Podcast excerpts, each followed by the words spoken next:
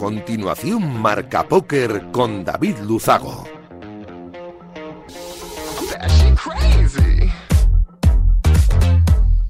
Bienvenidos, logos de naipe. Saludos David Luzago. Bienvenidos a un programa más. Bienvenidos a Marca Póker, el único espacio de la radiodifusión española reservado para los amantes de la baraja. Domingo 4 de septiembre, este que acaba, programa 182. Voy a aprovechar para agradecer, como hago cada semana, Radio Marca la cesión de este grandísimo espacio, por supuesto, por hacerlo viable a nuestro sponsor, Winamax.es, la mejor plataforma para jugar al póker online de nuestro país, sin duda. Nosotros, como cada domingo noche, vamos a intentar que los próximos 90 minutos les sirvan para evadirse un ratito de la situación actual, que hay mucha tela, y hacer un poco más ameno todo. Nos ponemos en breve ya con los titulares de un programa, como siempre, cargadito de historias, de noticias, de reflexiones de actualidad y, por supuesto, de entrevistas. ¡Arrancamos! Arriva, arriva quello che deve arrivare. Non ti preoccupare, non ti preoccupare. Arriva, arriva quello che debe arrivare. Non ti preoccupare. Pues vamos a hablar eh, esta noche, vamos a abrir el programa con un hilo del jugador profesional David Tous, conocido como Pourbu. Muy interesante, ¿no? Que ponía un poco en duda o cuestionaba un pelín la rentabilidad que tiene jugar al póker en vivo, eh, al menos en nuestro país. Un montón de jugadores eh, importantes de la comunidad española, alguno incluso eh, residente en Estados Unidos, han participado de este hilo que se ha viralizado un poquito dentro de- del póker nacional, eh, exponiendo sus argumentos. Y vamos a hablar con Guillermo Berry, redactor de, de Poker Red, que está al tanto de todo esto maravillosamente bien, sobre este tema. También además contaremos con Álvaro Marino Drácula, que va a venir al estudio a hacer su sección habitual, Curiosidades del Póker. Bueno, pues entrará con nosotros un poquito antes para dar su opinión, ya que él ha sido y es un grandísimo jugador de póker en vivo. Tendremos un carrusel de noticias que define a la perfección lo que ha ocurrido en nuestro maravilloso mundo en estos últimos siete días. Ah, Vamos a recibir la visita un domingo más de Antonio Carrasco Cabezón. En esta ocasión nos va a hablar del 20 aniversario de los 20 años de historia del World Poker Tour, que por cierto está inminente su llegada a España, ¿eh? al Casino de Gran Vía, con su producto Prime dentro de una semanita. Cerraremos con la LNP, precisamente del Casino de Gran Vía, que ha celebrado su etapa madrileña. Hablaremos con Camilo Cela y también con Antonio Martínez desde Sevilla, donde se está celebrando el Road to PSPC de PokerStars. 90 minutos por delante de mucho naipe, vamos a por ellos. Estás escuchando Marca Póker con David Luzago.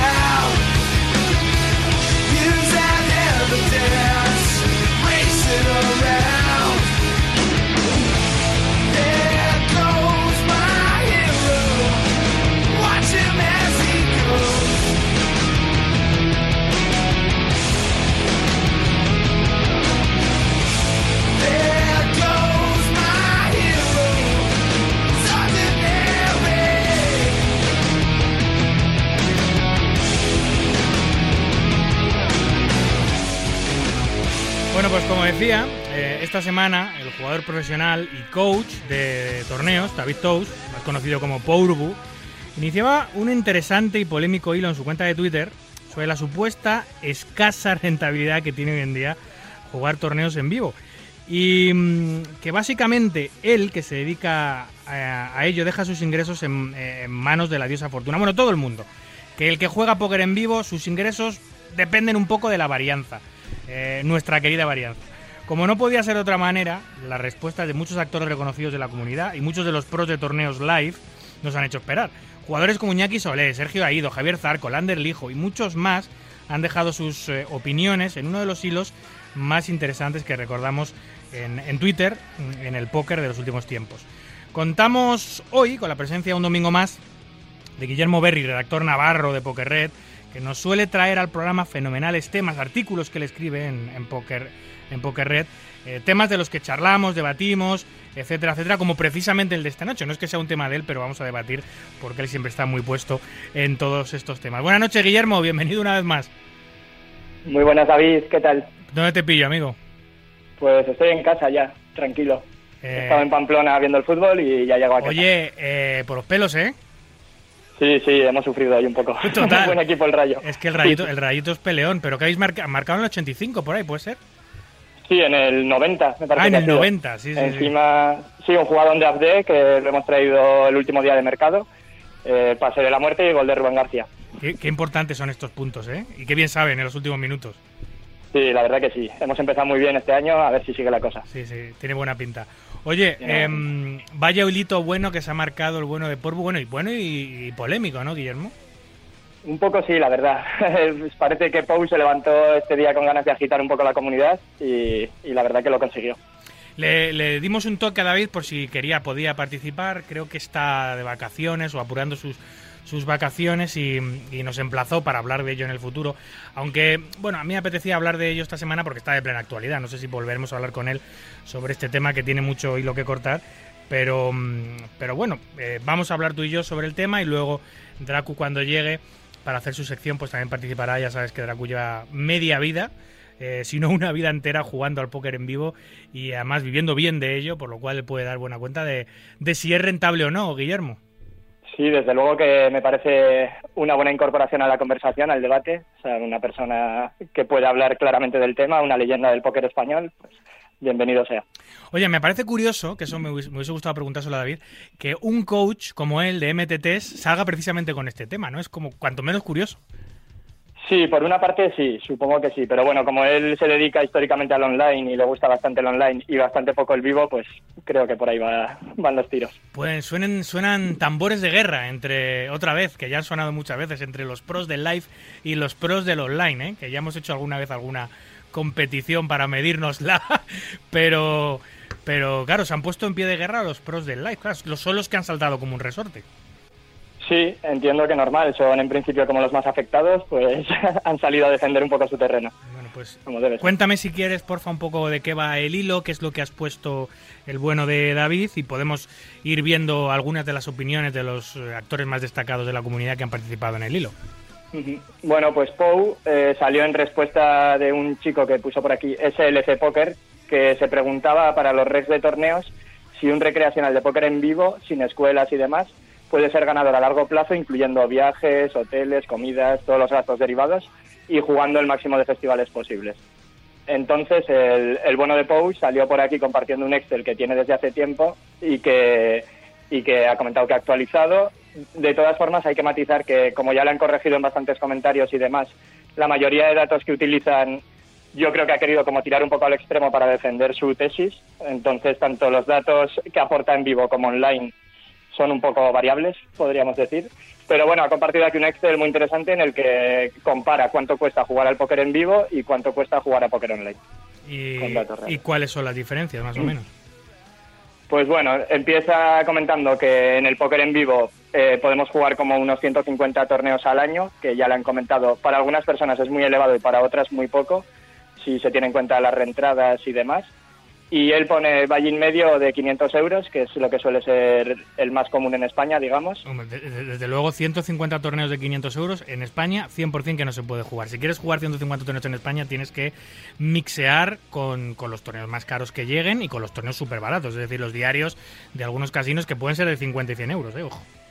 Sí, sí, o sea, yo entiendo que, de hecho, él mismo lo matiza, pone en plan, es muy elevado si miramos el buy-in medio de todos los festivales, o sea, porque al final, para un jugador de póker en vivo es muy importante no simplemente ir y jugar el main event, obviamente, el volumen es clave, es uno de los componentes más importantes para un jugador de torneos, entonces aquí tendríamos que matizar que el resto de paralelos, pues quitando el high roller, que suele ser de 1.100, 1.000 euros, eh, son torneos de 100, 200, o sea, menos que 500 euros, desde luego. Vale. Eso por esta parte. Entonces, luego lo que él comenta es el rake, que pone un rake a mi modo de ver muy bajo, pone 12,50, que en España suele ser 16, algo más allá, diría. Sí, porque en, en España, bueno, aparte de pagar el fee, que generalmente va, para el casino, luego hay que, o sea, el, el rake, luego, eh, que se llama fee, la comisión del casino. Luego hay que pagar, o generalmente los, los, los, torneos quitan algo del price pool, el dinero que va destinado a premios. Pues eh, algunos festivales, o si no todos, pues quitan eh, parte de ese dinero va para la organización, es decir, para, para, para que puedan eh, hacer negocio del torneo, si no nadie lo haría. Parte va para rankings, pero eso al final a jugador le da exactamente igual. Eh, y luego encima, es lo que tú dices, a veces incluso tienen pues AdFreeze, Club VIP, eh, Super Bubble, no sé qué, no sé cuántos, que es un gasto más para el jugador aparte, ¿no? Entonces eso eleva considerablemente el rate que paga. Entonces sí, el 12,5 yo considero que está eh, co- con este tipo de festivales externos eh, eh, muy bajo, pero para los torneos diarios de los casinos está muy alto, porque un torneo diario de un casino, eh, algunos no te cogen absolutamente nada del, del, del price pool y, los que te cogen, pues te cogen muy poquito, un 3, un 4, un 5. Pero bueno, podríamos eh, decir que la media, si mixeas entre torneos diarios de casinos y festivales externos, podría estar por ahí. Sí, vamos a dejarlo más o menos como que está aquí, este dato, y seguimos con lo, con lo que ha expresado aquí Pou, que luego lo que él hace es, pues coge de los 500 euros, digamos, del Valle medio, le quita ya como el rake en dinero, que son 62,5, y por tanto el Valle limpio que juegas es 437,5, y lo multiplica por sus 150 torneos al año que, que él ha estimado, y da un total de, en Valle simplemente en gastos de entradas de 65.625 euros No está mal. al año. No está mal. no está mal, desde luego. Y entonces, claro, aquí entra otro factor que es de los más importantes en la conversación, que es el ROI. Que esto viene a ser pues el dinero que recibimos por el dinero que invertimos, digamos. O sea, el en retorno plan, de la inversión. eso es el retorno a la inversión. Si yo eh, pago un euro por jugar y gano dos, estoy ganando un euro extra, que ese es el 100%, digamos, Sí. en este caso. ¿Vale? Entonces, Sí. él estima un 100, que ya te digo que esto es por llevarlo al extremo, porque es totalmente imposible, diría, tener un 100. Aquí me la juego un poco. Y, y entonces él estima pues que los ingresos vendrían a ser 65.625 euros. Como hemos comentado, pues Claro. lo mismo que los Vallens, al Sí. poner el 100, tal cual. Ahora entra en juego otro factor importante, que son los gastos al día. Aquí entiendo un poco por lo que vienes comentando tú, que, que es cierto. Aquí va a ser siempre distinto ser una persona que vive como yo en Navarra o si vives en una ciudad como Madrid o Barcelona o lo que sea, que puedes jugar mucho más barato, gastar menos, etcétera. Él estima 125 euros al día. ¿Vale? Entre transporte, hotel, comida, todo eso, ¿no? Eso es. Vale. Pone tirando a lo bajo, Sí, que sí. estoy de acuerdo, la verdad. O sea, en Sí, plan- comiendo en el burger, vamos. Sí, o sea, yendo un poco a lo, a lo barato. Vale. Digamos que al final es inteligente también, ¿eh? Si eres una persona que se va a dedicar a los torneos y va a estar jugando mucho, intentarás reducir gastos, obviamente. O sea Bueno, que... gene- generalmente en los casinos, había dicho burger, pero generalmente en los casinos, casi todos los casinos hay una oferta asequible gastronómica, no la mejor nutritivamente, o sea, na- nutricionalmente hablando, obviamente, pero generalmente todos los casinos por 10, 12 euritos puedes comer tu hamburguesa buena con una con una Coca-Cola o una ensalada o un plato de pasta. Entonces tampoco es muy muy caro comer si comes en los casinos. Claro, si sales a disfrutar de la ciudad donde estás jugando, ya es otra película. Sí, que obviamente aquí hay que tener en cuenta a la hora de jugar en póker en vivo que el póker en vivo, ya lo hablaremos esto un poco más adelante, pero es mucho más que simplemente jugar al póker como tal. O sea, quiero decir, eh, poder visitar una ciudad, eh, toda la parte de ocio que arrastra, digamos, Vale, o algo así. sí, sí. Entonces, bueno, él estima que pues los gastos al año son 25.000 euros, que los, de- los eh, resta del- de los ingresos, que eran 65.625, y le da un beneficio de 40.625 euros. Pues ent- entonces sí se puede vivir. claro, con estos Sí. datos, claro. Yendo al extremo, teniendo un ROI del 100%, obviando muchos de los gastos que puede tener un desplazamiento, que al final surgen gastos continuamente, podríamos decir que un buen jugador podría rentabilizarlo pues casi al 70% de la inversión inicial. Pero eh, está muy reto están muy tocados estos números del live. Al Sí. final, eh, como bien él decía, porque Porbu empieza, empieza David Tous empieza la, la discusión muy cañera, aunque luego va relajando, pero que sea cañera porque dice, a mí no me van a bajar del burro quien vive de jugar en vivo, torneos eh, máximo de 1.000, 2.000 euros, es única y exclusivamente por la varianza. Y luego dice, venga, que los pros del, vive- del vivo me manden hate. O sea, empieza muy cañero diciendo es imposible. Pero bueno, estos números dicen que posible es. Lo que pasa, claro, es lo que estamos hablando, que los números son un poco eh, muy benignos, muy benignos. Sí, por una parte hay que tener en cuenta aquí que los números están siendo muy benignos, como hemos comentado. Por otro, hay que tener claramente en cuenta que en el caso de España tenemos el tema Hacienda y demás, que, que él lo añade ahora al final y, y es bastante interesante Claro, también. no hemos hablado de eso, por supuesto. Claro, que él, él viene a decir al final, claro, si ahora tenemos en cuenta que tengo una residencia española, porque mucha gente no la tiene, pero los que la tengan tendrán que pagar Hacienda en principio, el póker en vivo estoy facturando 65.625 euros, pagas aproximadamente 18.000 euros a Hacienda y entonces ya te quedan 47.000 euros limpios, que si les descuentas los 25.000 euros de gastos, Sí, sí. estás cobrando 22.000 euros. Desde O luego. sea, Al- Sigue siendo un sueldo, pues lo de siempre, ¿no? O sea, yo prefiero ganar 22.000 euros haciendo esto que en otros trabajos o lo que sea, pero bueno, que no es una exageración de dinero. A ver, está claro que los jugadores de pro en vivo que juegan poquito, eso no hay nadie que lo pueda discutir, que deben sus buenos años a un pinchazo, a dos pinchazos puntuales, es decir, deben sus buenos años a la varianza. No quiere decir que mm, la constancia y el volumen en póker en vivo pueda ayudar. Eh, nada que ver con lo que ocurre en el póker online. El póker online, con la facilidad que tienes para jugar torneos, estamos diciendo aquí que hemos puesto 150 torneos y estamos tirando, estamos haciendo una media de un jugador que juega mucho y viaja mucho. Eh, En el póker online puedes jugar 2.000 torneos en un año y no te despeinas, o más, o 5.000. Y no te despeinas. Ahí la varianza, Guillermo, no te ataca tanto. Claro, es que es un poco el factor clave que hemos hablado desde el principio, ¿no? O sea, el, el volumen es muy importante y 150 torneos al año, o sea, cualquiera que haya jugado un poco la modalidad y se haya sentado en su casa a jugar online, una sesión cualquiera de 15 torneos puedes estar sin hacer indemoni, o sea, sin cobrar. Bueno, y Y 30 y es- 40 y 50, Guillermo. A, eso que al caso, final caso. no dejan de ser 10 días de juego, Sí, sí, claro, que claro. es un poco... La varianza influye mucho, que es un poco la tesis que defendía Pau desde el principio.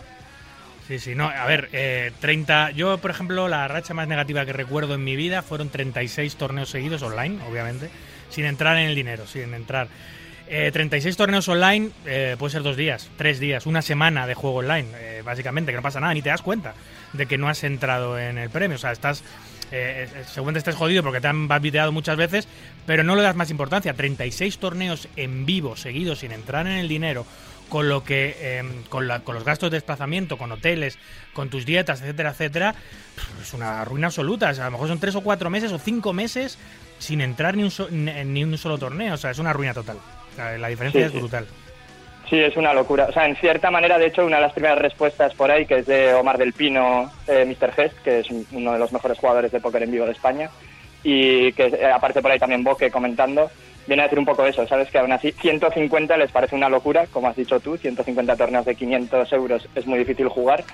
Y pues bueno, que ellos igual están jugando 40 al año, ponte. Y es lo que hemos hablado, es una mala, una mala semana online, son todo tu año de póker en vivo. Claro, eh, Guillermo, perdona, pero tiene un poco de truco porque jugadores, jugadores exclusivos, única y exclusivamente de torneos en vivo, sinceramente no sabría decirte si, si existen. Porque prácticamente el 100% de jugadores de torneos en vivo juegan torneos online también.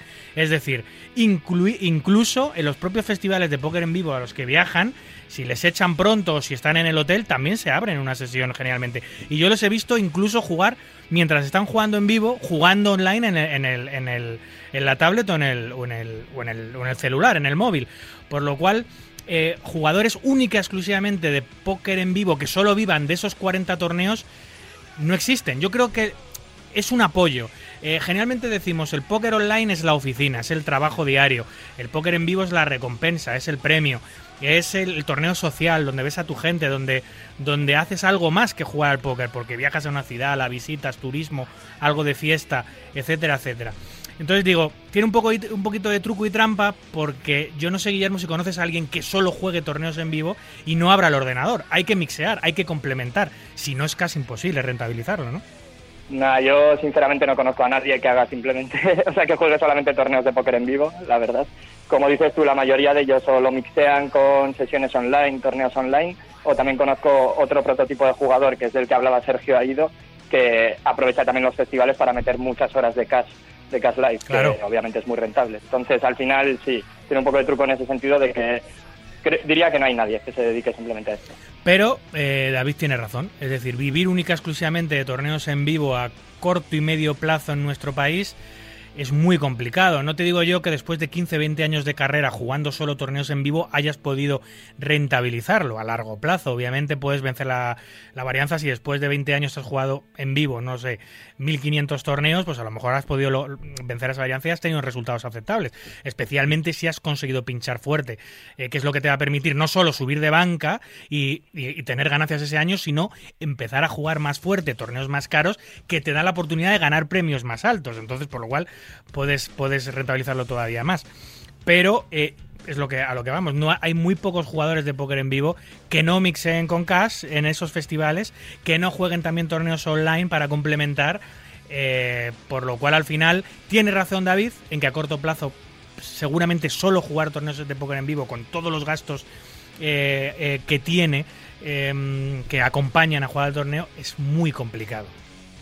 Sí, o sea, ahí ya para, para que saliesen los números, digamos, tendríamos que tocar como las variables. Pero tal como está montado a día de hoy en España es, es muy complicado, sí. ¿Qué números hace Guillermo sobre el póker online? Porque él también presenta un gráfico hablando de, de- de los posibles bene- de, los de posibles ingresos derivados del póker online. ¿Qué, qué números saca? Sí, pues bueno, vuelve a poner los mismos datos que antes, digamos, las mismas variables. En este caso todo llevado al extremo negativo, o sea, aquí se pasa de corto, digamos. Y pues pone torneos al año 5.000, buy-in medio 55, que bueno, diría que la mayoría de profesionales suelen jugar algo más alto aquí. El rake es del 10%, entonces tiene un buy-in limpio de 49,5 y un rake de 5,5 euros, que le dan buy-in limpio- limpios al año, al tener en cuenta los 5.000 torneos, eh, 247.500 euros y pone un ROI del 10%, que creo que es bastante bajo. O sea, la mayoría de gente que es buena y que se dedica profesionalmente a esto tiene un ROI más alto que este.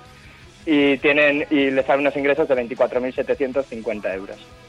¿Vale? Sí, Entonces sí. ahí aplica otra vez lo de Hacienda, que es como un poco interesante, porque pone factura 25.000, pagas unos 3.800 a Hacienda, 25.000 menos 3.800, 21.000 euros. O sea, le salen los números igual que en el caso anterior. Claro. A ver, pero tirando muy, o sea, siendo muy benévolo con el póker en vivo, de hecho, metiéndole un ROI del 100% y, siendo, y castigando mucho el póker online, metiéndole solo un ROI del 10. Y aún así Sí. saldría unos beneficios muy similares, lo que quiere decir que obviamente es mucho más sencillo poder vivir en nuestro país o poder tener un, un sueldo decente en nuestro país jugando torneos de póker online que jugando torneos de póker, de, de póker en vivo, es lo que viene a decir. Em, ¿Quién ha participado del hilo? Porque he, he comentado, bueno, ya has comentado Sergio, pero también Zarco, por ejemplo, ah, eh, dice una cosa muy interesante, ¿no?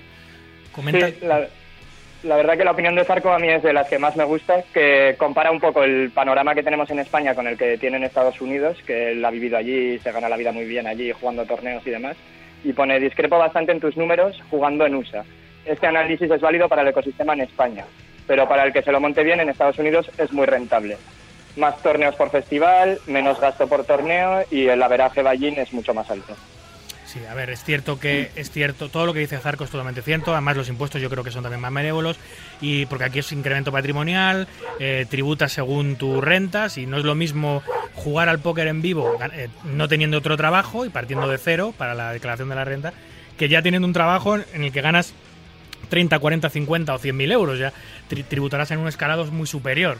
Eh, eh, allí no ocurre eso, allí el- eh, generalmente los casinos hacen de recaudadores y te quitan un porcentaje de tus ganancias y te permiten que la actividad, bueno, la puedes desarrollar un poquito mejor. Y luego lo que tú dices, juega, juegan muchísimos eventos, porque en un único festival, a lo mejor en una única semana, a lo mejor te juegas, no exagero, 15, 20 eventos.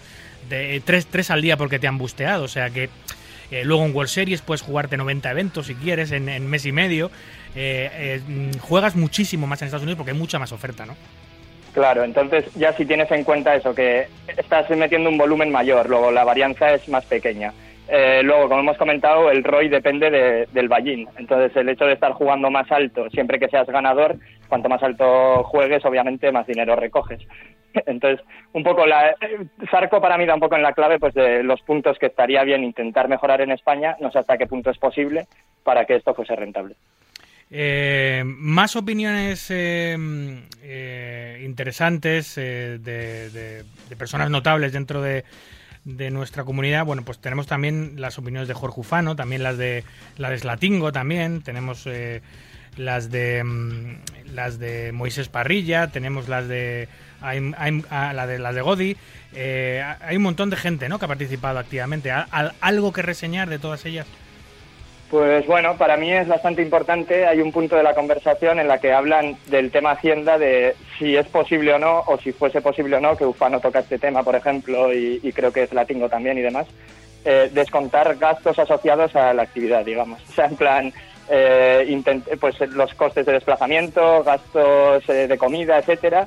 Si pudieses descontar eso en Hacienda, obviamente ya sería un, o sea, volvería a ser mucho más interesante jugar en vivo, claro. Bueno, esto es, esto es otro debate completamente distinto del que hemos hablado alguna vez, pero lo que es de locos es que nosotros tengamos que tributar como incremento patrimonial y que tengas un escalado IRPF como cualquier otro trabajo, pero sin embargo no te puedas descontar los gastos de, los ingresos de este trabajo. Es que es de locos. Es decir, yo si tengo unos desplazamientos, eh, tendré derecho a descontarme o a desgravarme esos, esos, o sea, al final el neto que obtienes de los torneos no solo es restar los vaines, también hay que restar eh, los desplazamientos, la gasolina, los hoteles, etcétera, etcétera. Eso es un gasto que estás eh, utilizando para poder desarrollar tu actividad y se tiene que restar de los beneficios, y no es tremendamente injusto no meterlo. El hecho de no poder hacerlo es una injusticia absoluta, es un agravio total con- como contra cual- eh, cualquier otra actividad. Es cierto que si estás siendo investigado por, por, por- por la agencia tributaria, eh, te llama el inspector de Hacienda de turno, eh, puedes, puedes, puedes llegar a un acuerdo con él, es decir, pero eso ya a posteriori, no a la hora de hacer la declaración de, oye, me quiero descontar esto, esto y esto y esto como debería ser. No, es si me, si, no si me pillan, si, si hay algún dato mal expuesto o alguien ha, ha, decidido no declarar sus ingresos de juego y le llaman a- a cuentas, eh, ahí con el, con el inspector sí que es cierto que se puede llegar a un acuerdo dependiendo de la cifra, porque al final Hacienda lo que quiere es que pagues no quiere que te, que te vayas de rositas. Oye, si tú tienes voluntad de pagar, lo que no lo que has debido pagar por ley no lo has hecho, puedes llegar a un acuerdo porque yo sé de muchos casos en los que se ha llegado. Pero a la hora de hacer la declaración, ay amigo, ahí tienes que meter tu, tu neto, pero simplemente descontando los vaines, no los gastos de transporte, alojamiento, comidas, etcétera. Y eso es tremendamente injusto. Sí, a mi modo de ver, desde luego. Lo que pasa es que sí que me genera un poco de debate también que, claro, ¿qué son los gastos que puedes asociar? O sea, en plan, yo puedo ir a un hotel cinco estrellas, puedo comer una comida muy cara, puedo comer algo muy barato, puedo ir a un hostal. Sí, No sé si me explico, ¿dónde están las líneas o los límites? Eso, bueno. eso, eso, eso hay que regularlo, obviamente. Eh, no- desde luego que el, el jugador que viaja a jugar un torneo de 100 euros, que es totalmente lícito porque le apetece, a lo mejor no puede meter un hotel que le cueste la noche mil euros, no tiene ningún sentido. Pero a lo mejor el que viaja a jugar torneos de 25.000 euros y de 50.000 euros sí lo puede hacer. A lo mejor tiene que ir en consonancia con los vaines y con, con el dinero que está generando jugando. No lo sé. Eso se podría regular. Eh, eh, pero de alguna manera habría que meter gastos y dietas porque al final es tu trabajo, como, como, en, eh, como en otras profesiones lo puedes hacer. No sé, ni más ni menos. Yo no queremos ser ningún mucho menos privilegiados, pero tampoco agraviados. Eh, habría que hacer algo, algo justo. Pero bueno, estamos muy lejos hoy en día de llegar a que eh, las cosas que se hacen alrededor de nuestra industria sean, sean justas. Oye, pues mira, si te, si te parece, Guillermo, vamos a, vamos a introducir, porque ya ha aparecido por aquí en el, en el estudio, ahora en un ratito tendrá su sección, Curiosidades de Póker. Eh, uno de los jugadores más notables históricamente de nuestro país en cuanto a póker en vivo se refiere, además eh, muy identificado con el póker en vivo, muy muy muy poco activo en el póker online, también ha jugado póker online como todo el mundo, pero sobre todo ha basado su carrera de jugador profesional en, en numerosos casinos. Yo no creo que haya un casino donde no ha, donde no ha pisado nuestro eh, nuestro invitado esta noche, Álvaro Marino Drácula. Buenas noches. Muy buenas noches, buenas noches Guillermo, un placer saludarte. Muy buenas, Álvaro, ¿qué tal? Bueno, aquí que me ha hecho una trampa David, no, no sabía esto, yo tenía mi sección y bueno, me ha enganchado por banda y bueno, daré mi opinión en lo que pueda. Hombre, desde luego teniéndote hoy para participar en el programa, eh, habiendo, eh, bueno, llevo- no sé cuántos años llevas jugando al póker en vivo, pero 15 años por lo menos, o más. Por lo- no, más, más. eh, bueno, sí, quizá 16, 17, algo así. Y te has mantenido a flote, que eso es mucho decir dentro del póker en vivo, viendo los números que estamos hablando. Has tenido eh, mejores épocas, peores épocas, has metido tus pinchazos, has tenido tus decepciones, pero en líneas generales eh, has vivido el póker en vivo durante la mayor parte de tu vida. Sí, la verdad que sí. Ahora estoy en un poco en otra etapa, juego menos, porque tengo un tema de empresas con mi hermano y tal. Estoy muy contento, la verdad, porque ya no sufro tanto los bad beats, solo de vez en cuando. Ya hay Antes- manzanas en otra cesta. Sí, a los huevos los hemos puesto en la cesta, que luego hablaremos de los huevos en la cesta, una, Vale. la sección mía. Vale, vale. Pero bueno, eh, sí, mira, estoy muy, estoy mucho con Zarco. Zarco para mí da un poco en la clave de los jugadores en vivo porque para mí es un referente en cuanto a jugador de torneos. Lógicamente viene Estados Unidos, en Estados Unidos tú puedes jugar teniendo al lado de casa, si tú vives en Las Vegas, puedes jugarte efectivamente hasta tres torneos diarios en un momento dado, sin mucho gasto, porque estás cerca, no tienes que viajar tanto. Y ahí va a estar un poco la clave, unido a Hacienda, por supuesto Con feels muy blandos. con filmes blandos, Mm. saber seleccionar esos torneos, esos garantizados, que la gente bueno, que se dedica a ello, por supuesto, mm, eh, presupongo que lo tiene todo muy clarito, dónde tiene que jugar, cuándo y dónde. Entonces, bueno, pues eh, es un poco lo que dice Zarco, para mi gusto. Yo creo que estaréis de acuerdo conmigo que Zarco da un poco en la clave. Tú, tú, tú, de todas maneras, Dracu, eh, te has apoyado mucho también en partidas de CAS. No solo has jugado torneos en vivo. Eh, ha habido eh, seguramente festivales en los que has salido en negativo. Sin embargo, has podido, Sí. has podido remontar esa semana gracias a jugar partidas de CAS. O sea, al final has ido equilibrando un poquito. Sí, lo que pasa es que eso es un poco hacer trampas con lo que estaba planteando este Ya, muchacho, sí. ¿sabes? O sea, él está hablando de lo que está hablando, está hablando de los torneos, de Win medio 500 y, y- y digamos que ese factor cash no lo está metiendo en la ecuación. Por supuesto, eso es otra es una cosa más, pero él yo creo que se enfoca a jugadores de torneos, ¿no? Sí, sí, totalmente. Si, si, si tuviésemos que hablar, obviamente habrás tenido años mejores y peores, pero si tuviésemos que hablar exclusivamente, Drácula, de los torneos en vivo que has jugado, que tampoco jugabas tantos al año, eh, ¿podríamos decir que la gran parte de, de los años que has jugado al póker te han sido rentables económicamente? Sí, bueno, yo he tenido la suerte, evidentemente, en los comienzos de pegar pinchazos. Bueno, está muy cerca de pegar el gran pinchazo famoso, pero no ha podido ser, pero sí he pegado pinchazos. Por ahora. Entre- bueno, no, pero ya voy con más tranquilidad. Eh, entre 20 y 50 mil de premio, pues eso no es fácil. Hay gente que lleva muchos años jugando torneos de este calibre, de 500 euros de media, vamos a poner. Y nunca termina de verdaderamente en pegar ese tipo de pinchazos. Yo he hecho muchas fechas finales y bueno, quieras que no, pues eso se trata de eso, ¿no? Varianza, es verdad que hay algo de varianza ahí, pero bueno, también al que se le da bien jugar en vivo tiene ahí un, un punto a favor, ¿no? Que también que a lo mejor no lo tiene online, bueno, eso ya son detalles, pero bueno, la rentabilidad sí que es verdad que existe, pero es complicado en España según están ahora las, las leyes, el tema de Hacienda y bueno, la verdad que, que sí, que es más gente que lo hace más por diversión y por desconectar. Claro, tú notaste mucho en tu win rate, en tus ganancias, Dracu, el cambio de legislación en España, que pasase el póker de estar en una situación legal a estar en una situación completamente legal, eh, que estuviese en el limbo un poco el tema de los impuestos de los jugadores de póker en vivo en España, a tener que declarar la declaración. Eso lo notaste mucho Bueno. eh, en los beneficios eh, y lo notaste en los compañeros de profesión también en, hostia, es que ahora nos cuesta mucho más sacar adelante el año. Sin duda. Ya, de hecho, hay gente que dejó de jugar torneos. O sea, dejó de jugar torneos porque dijeron, bueno, yo tengo que vivir en España sí o sí, por lo que sea, cuestiones familiares o cualquier tipo de cuestión. Pero, eh, efectivamente, eh, o sea, se dedicaron al cash en vivo, gente que es muy de vivo, y dijeron que, bueno, que dejaban los torneos en ese sentido porque, claro, te asfixiaban. Yo, gracias a Dios, mira, hace, hace no mucho, como ando con estos temas que te hablo ahora nuevos de negocios, eh, estuve con Hacienda, eh, me saqué el certificado digital, he visto lo que debía Y estás muy contento. y estoy muy contento.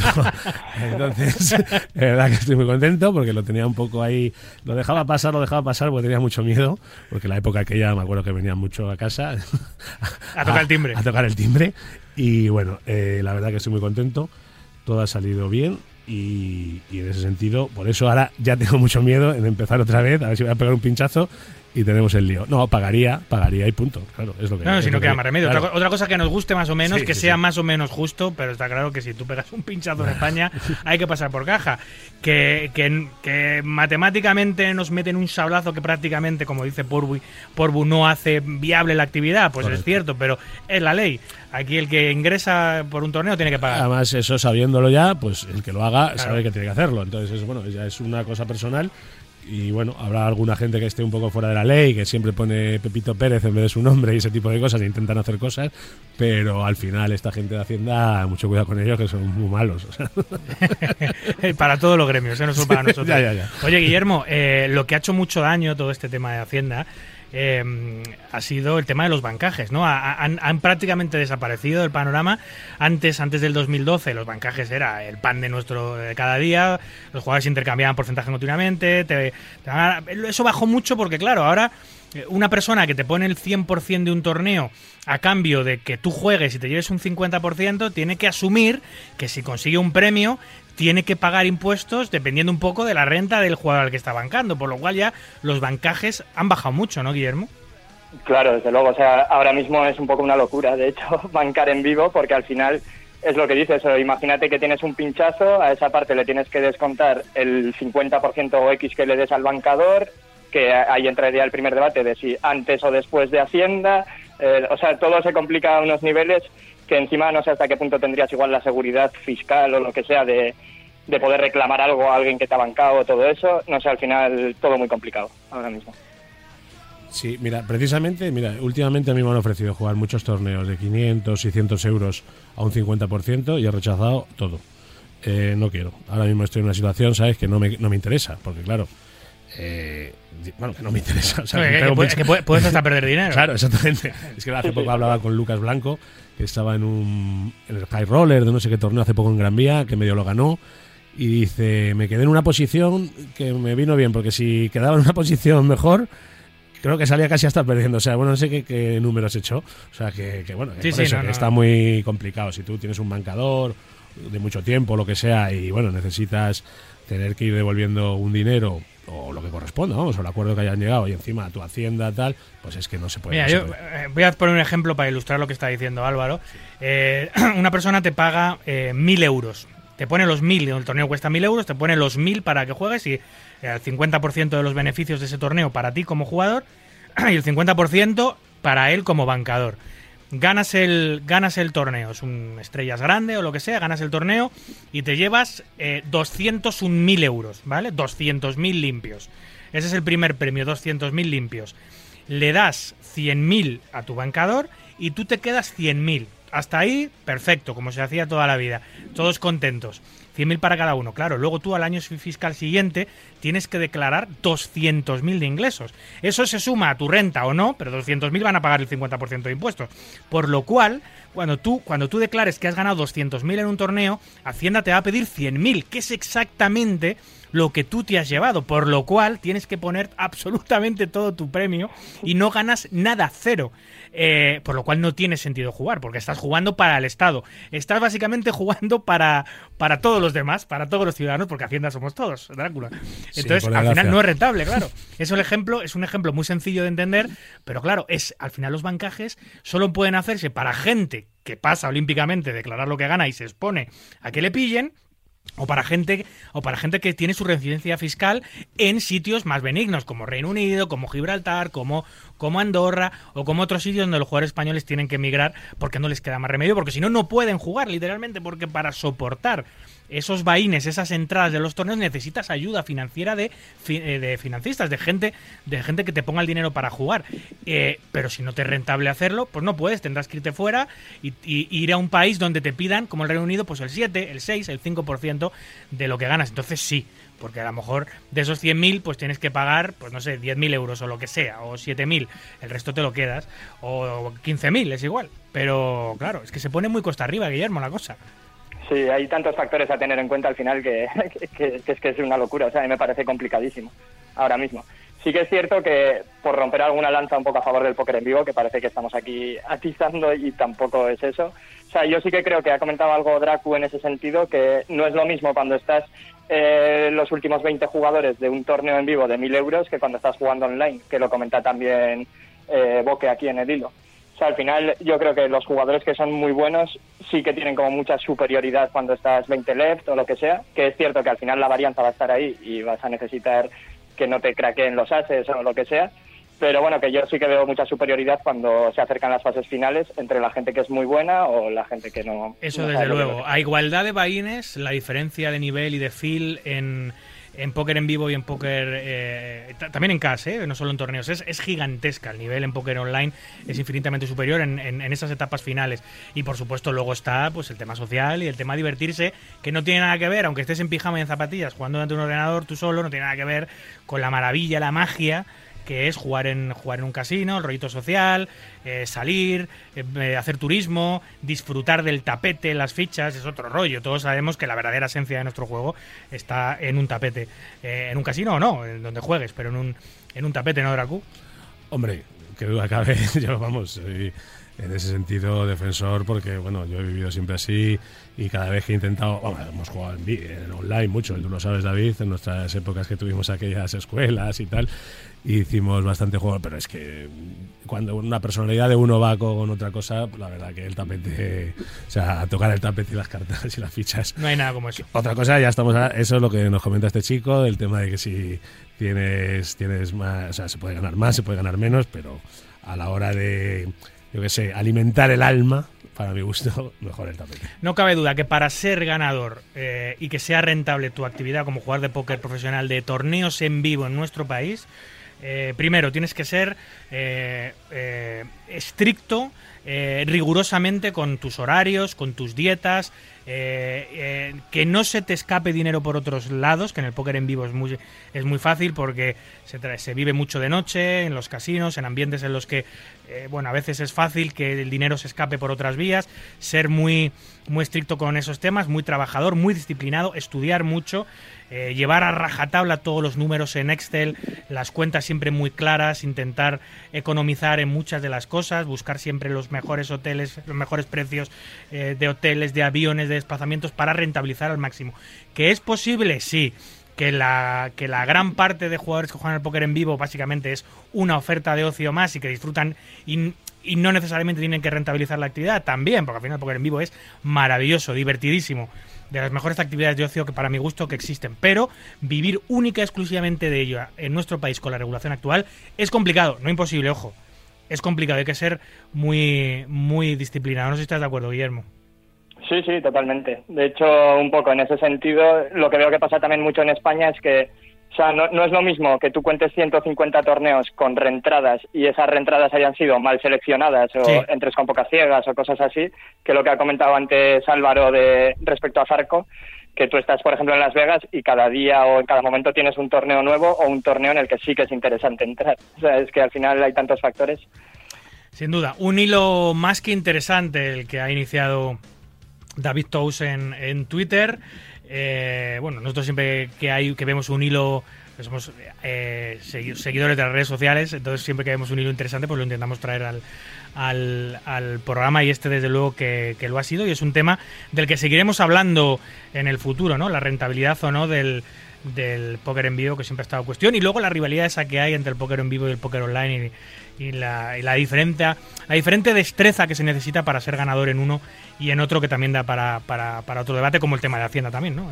Salen muchos subtemas. Guillermo Berry, ha sido un placer tenerte con nosotros una vez más, amigo, siempre con temas súper interesantes. Nada, muchas gracias a vosotros. Si te parece, me quedo un poco con la reflexión esta final de Boque, que dice que era un poco en el sentido que hemos comentado. ¿Y que hay del del de la vida, Pou? Al final lo que nos llevaremos serán esas fiestas y comilonas. El dinero es secundario. Si puede permitirte esa vida y que te quede algo a final de año, lo prefiero antes que ganar 200.000 y no salir de casa. Pero eso ya son gustos. Por dejar un poco ahí el tema. Grande boque siempre. Sí, sí, ahí creo que Drácula está muy de acuerdo. Yo también, ¿eh? desde luego. Hay que vivir la vida. Un abrazo, Guillermo. Hablamos pronto. Un abrazo. Hola, soy Damián Salas y yo también soy un oyente habitual del programa Marca Póker, que la verdad me mantiene actualizado de, todo lo que es el mundillo del naipe y aprovecho la oportunidad para mandarles un afectuoso saludo a todos quienes hacen de este programa eh, un, un ícono eh, importante para la industria y un saludo muy grande para todos sus oyentes y para la comunidad de póker en general. Are we ready? Come on, come on. Yeah, yeah, yeah, yeah.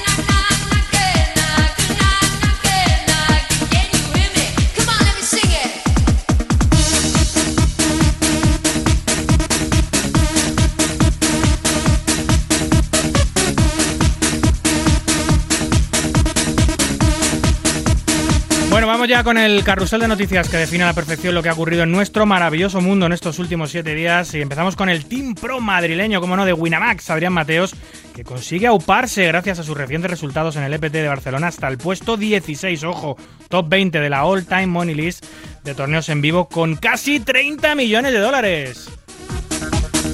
Este martes 6 de septiembre se cumplen dos años de la muerte de Mike Sexton, el icónico representante del World Poker Tour y presentador, uno de los grandes embajadores de nuestro juego e integrante del Salón de la Fama del Póker Mundial.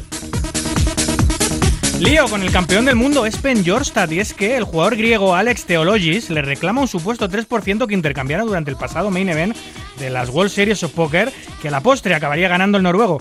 Alex asegura recordar que intercambiaron el 3% de la acción o lo que es lo mismo, 300 mil dólares. Pero Espen asegura no recordarlo y no hay ninguna constancia de ello por escrito.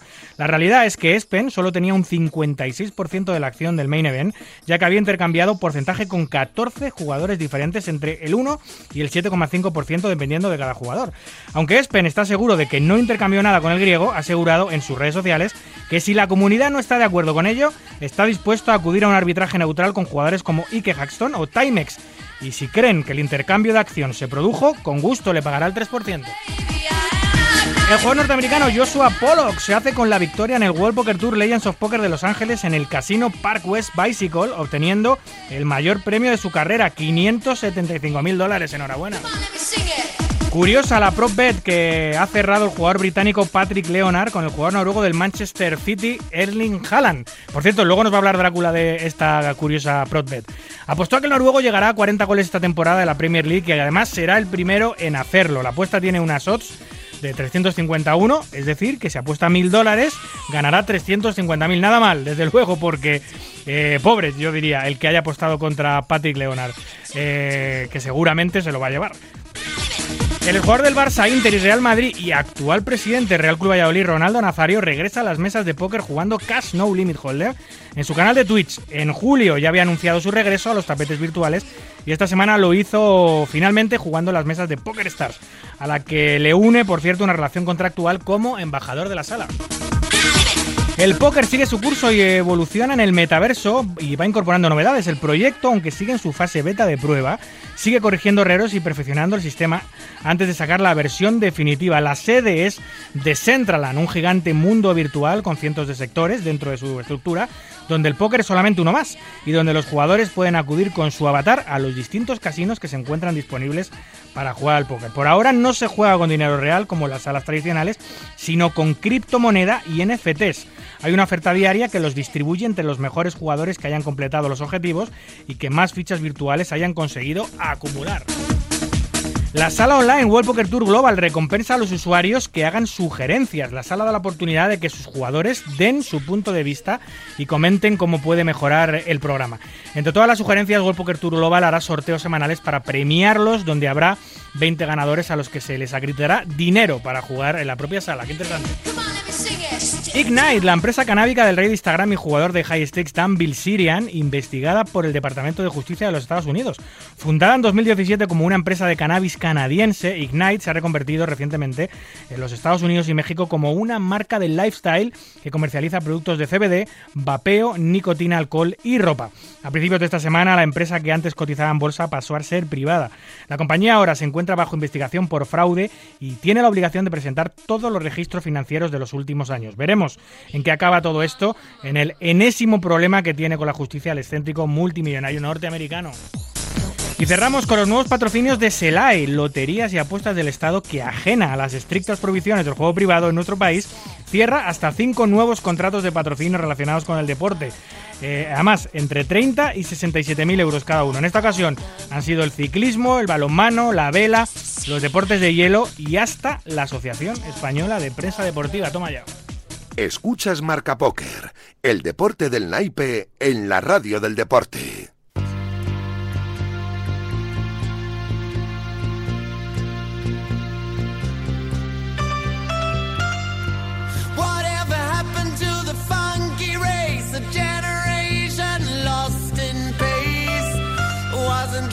Supposed to be more than this? In this kiss, I'll change your ball for my bliss.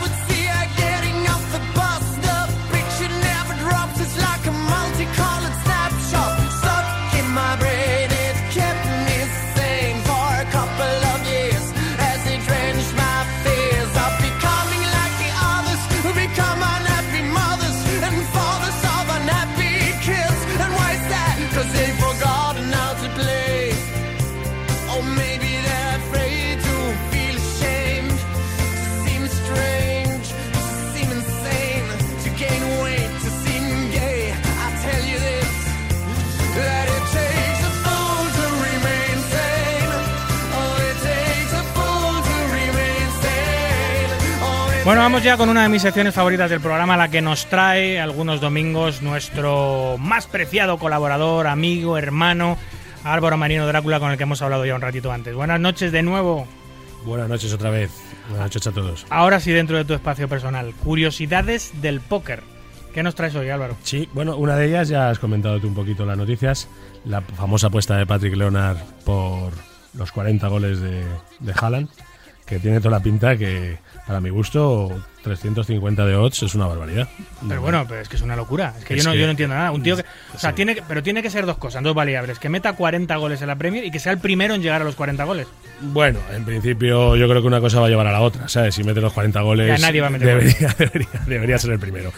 Eh, bueno, pues, eh, yo para mi gusto 351 es una maravilla, porque que, que metes 2.000 euritos que puedes perder y te llevas 700.000. No tiene ningún sentido Hombre, que alguien apueste así. Es que es una locura. Porque que- que- si no mete 40, ¿qué va a meter? ¿36? ¿30? O sea, ese tío se va a hinchar a meter goles. Entonces, la, la- la cuerda es muy fina. Sí, yo estoy siguiendo un poco además esos partidos y además todo el equipo está jugando para él y ese tío es una bestia, es una auténtica bestia. Ese, bueno, menos mal que se le ha escapado a Florentino. adiós, gracias, sí que lo es.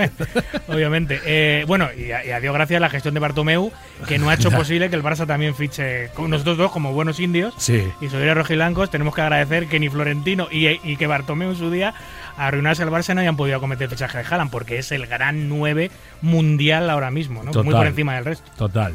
Lewandowski, por supuesto, Sí, tiene pero- un nivel que el que, el claro. que tiene, pero no tiene esa edad, ni mucho menos. Y bueno, sí. este tío es un tío de futuro absoluto que yo creo que va a causar un antes y un después en cuanto a delanteros centros. O sea, se va a equiparar hasta. Es el nuevo Morata, vamos. Ojalá.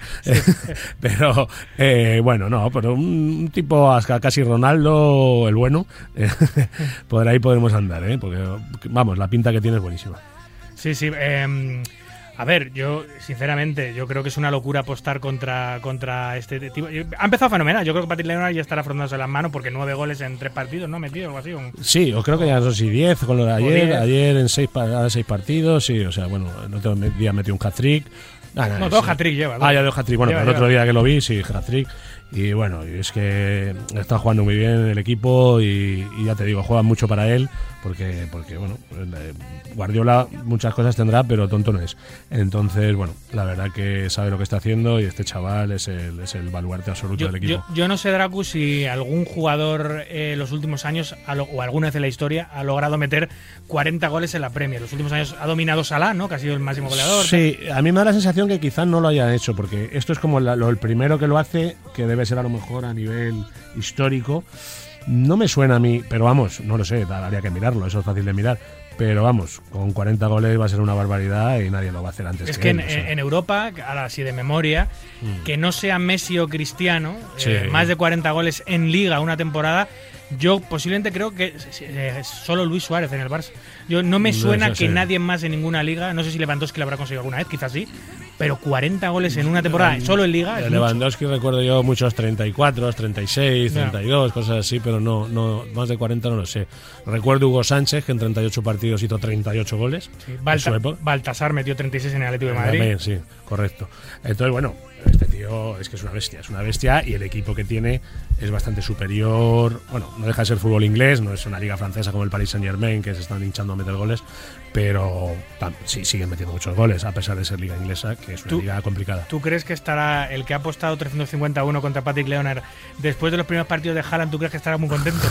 Pues no sé, intentará cubrirse de alguna manera o hacer alguna cosa o cortarlo a tiempo, Yo, porque yo le diría ahora, toma 25.000 Sí, sí, sí, salir corriendo. Y, lo, y lo dejamos, o 30.000. pero que es tan mínimo, porque por mucho Patrick Leonard es un tío que lleva un- tiene no sé cuántos millones en ganancias, 17 millones, eh, millones en ganancias en Poker Online, por mucho que aunque haya apostado 10.000, los va a dejar ahí. O sea, porque es que se lleva 3 millones y medio. que es una, que es que no sé. No sé quién es el chalao que ha cogido esa apuesta, porque yo como mucho le calcularía a lo mejor... ¿Qué te digo yo? ¿Un 41, un 51? Para que sea una cosa un poco. si- es que ni siquiera. ni porque- siquiera Hombre, Lo porque- que pasa es que esto se hizo, se- esto, esto se hizo antes de que empezara todo. Claro. obviamente. Obviamente, claro. No, no después del hat-trick. Pero tú, pero tú que- cuando sí. fichas a, un equipo de Guardiola que va a jugar eh, Ya. con todos los balones que le van a servir a Haaland, eh, ¿qué puedes decir? Va a meter 30 goles. Sí. A menos no, va a meter 30. Menos imposible. Claro, entonces la diferencia entre 30 y 40 no, son no, son, no son odds de 351. No sí, sí, sí. Quizás unas odds de, de 10 a 1. Sí, no sabría Como calcularlo, mucho, 8 pero a 1, eh. sí, qui- 15 como muchísimo, Sí. una cosa así, antes de que empezara la, la liga. Un chalao del Manchester United que odia al City. Sí, un forrado, chalao. Pero va a costar carito la broma. Sí, la broma. Bueno, ya hablaremos de esto.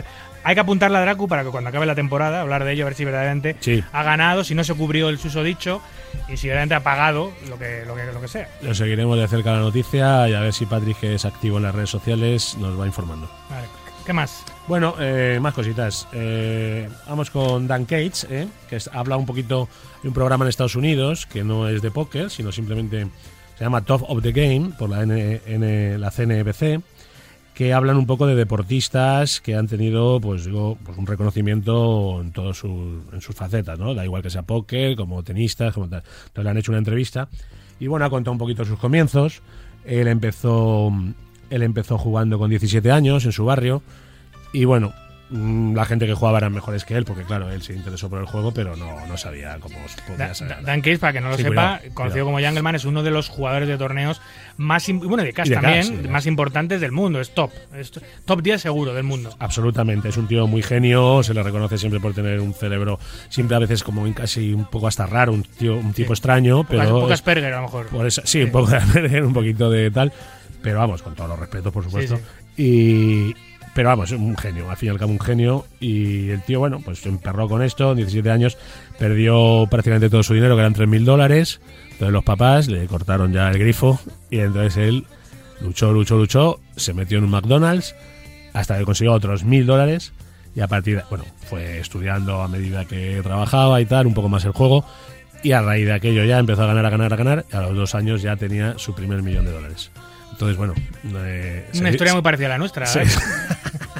Sí, seguir luchando, que a lo mejor llega un día que vais Ojo, a hacerlo ojo de con los. McDonald's y los Burger King y estas cosas que son verdaderas fábricas de hacer banca. Hombre, Vamos, claro. sigues viviendo con tus padres, no tienes gastos, Sí, sí. en lo poquito que puedas cobrar allí lo inviertes en jugar y si eres bueno y disciplinado, ojo, que puedes ir para arriba. Mucha gente ha salido adelante gracias a trabajos de estos eh, de este tipo, ¿eh? Sí, lo- bueno, lógicamente hay veces que bueno hay que parar. Fíjate Sí, la sí. película Rounders, aquel que coge la, la- el famoso camión, hay que Sí. se queda uno sin dinero. Pues bueno, pero esto es muy americanada, ¿no? Bueno, pero bueno, pero pero bueno, es cier- ciertamente tiene parte de realidad. Entonces, bueno, este hombre pues habla un poco también de todo, ¿no? De cómo él ha entendido lo, que hablábamos antes, de no poner todos los huevos en la misma cesta, rodearse de buena gente para tema de negocios y tal, porque él, claro, a pesar de haber sido, dice, al cabo de unos años yo era muy ganador, pero he tenido sesiones nocturnas de muchísimas pérdidas, de muchas noches, noches y noches perdiendo, pero al no tener todo el dinero enfocado a eso, pues eh, bueno, pues ya vives con otra tranquilidad, ¿no? Porque él, él lo que habla es que no pongas toda tu vida donde puedas, o sea, donde todas tus emociones eh, vayan al mismo sitio, ¿sabes lo que te digo? O sea, que tener un poquito de cuidado con eso, porque si encima es una cosa volátil, como puede ser el póker, póker tu cabeza va a estar eh, demasiado volátil, ¿sabes? Entonces, bueno, sobre todo jugando en vivo, quiero decir.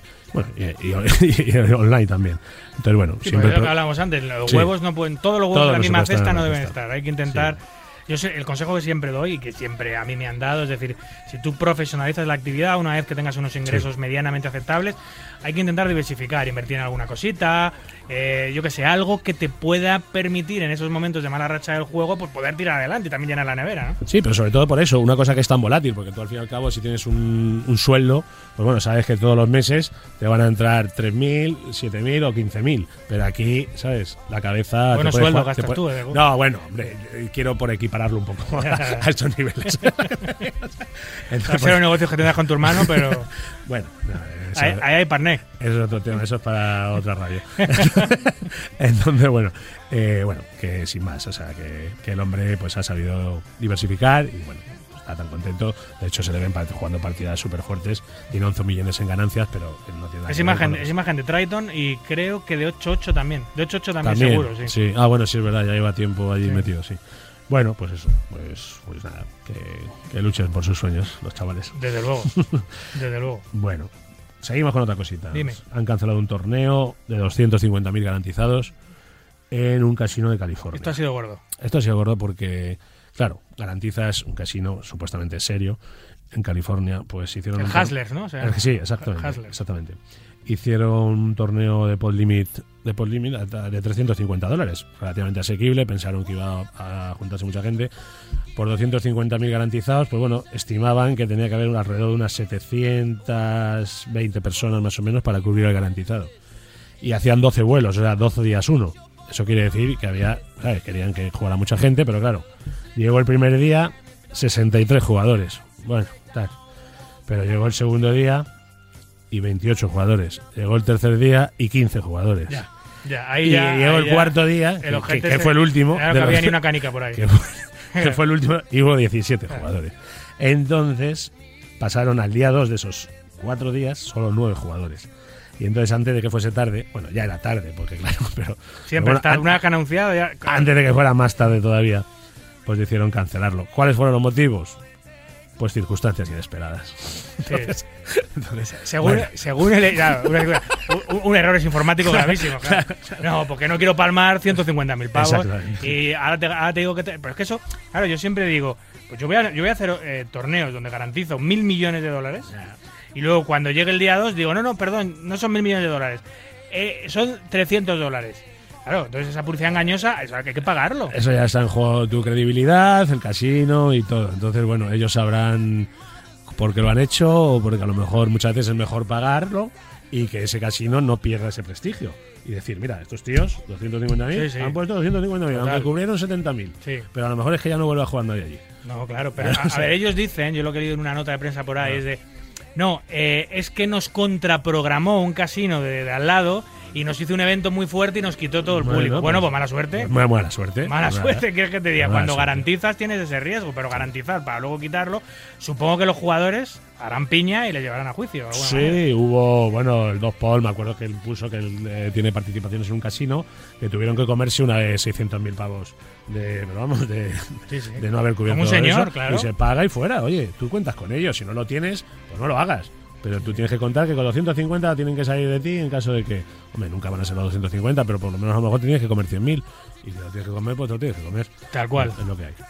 Bueno, pues esa, pues otra cosita más de estas cosas que ese hombre yo creo que ha cometido un error haciendo eso en un casino y que la gente ya pues dejará de ir. Y más cosas. Creo que tienes una cosita Tengo buena una de la mafia buena. Sí, tengo una ¿Eh? cosita buena, buena, buena. Bueno, ya sabes que lo que pasa en Las Vegas se queda en Las Vegas, ¿no? Dicen. Casi todo. Casi todo. Bueno, pues esto al final ha salido a la luz y nunca mejor dicho.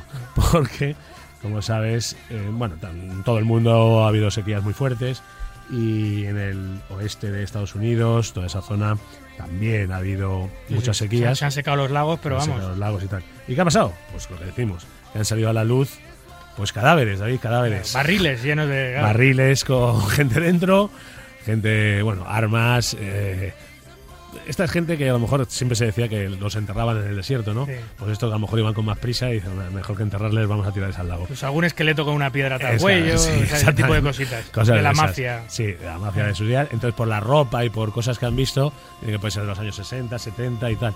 Pero bueno, como, como asesinatos que son, abren como, dicen que abren como una especie de investigación, pero bueno, eso ya difícilmente va a llegar a ningún sitio. Eh, bueno, ya te digo. Bueno, eh, por la dentadura, generalmente, a lo mejor si está registrado esas Ya. personas que desaparecieron en los Ya. años 60, tal. de todas maneras, claro, entre, la- entre mafias, entre clanes, pero tú sabes si esa persona. sabes Y los que lo hayan matado, que pueden estar ya más muertos que tal. No, eso seguro. ¿sabes? Entonces, bueno, es que esto es un lago. El lago Los mismos están al lado, en el lago. Sí, puede ser también por, por el año posterior o algo. Sí, eh, bueno, es un lago que es que hace desde- de 40 años para acá ha bajado el nivel 52 metros. Sea, imagínate, claro, antes aquello era una maravilla, era un vergel. y ahora eso está más seco que, que, que, vamos. Entonces, bueno, pues, pues bueno, han aparecido tal. Luego hay un chiquito que está americano que vive en, vive en Ibiza, vive aquí, y dice que uno de ellos puede ser su padre, porque, pero esto no tenía nada que ver con la mafia, sino que en el año 58 eh, su padre desapareció, no es que desapareciera, tuvo un accidente en una lancha y murió en ese lago. Entonces Claro. dice que puede ser uno de ellos también. Entonces, bueno, en eso está el Ya, lo que chaval pasa ahí. es que el, el- el tema de, con- de con- de conservación de los esqueletos supongo Ya. que influye que estuviesen dentro de barriles, porque han aparecido como dentro sí, sí, de sí, barriles. dentro de barriles, sí, algunos sí, otros no, lógicamente, pero vamos.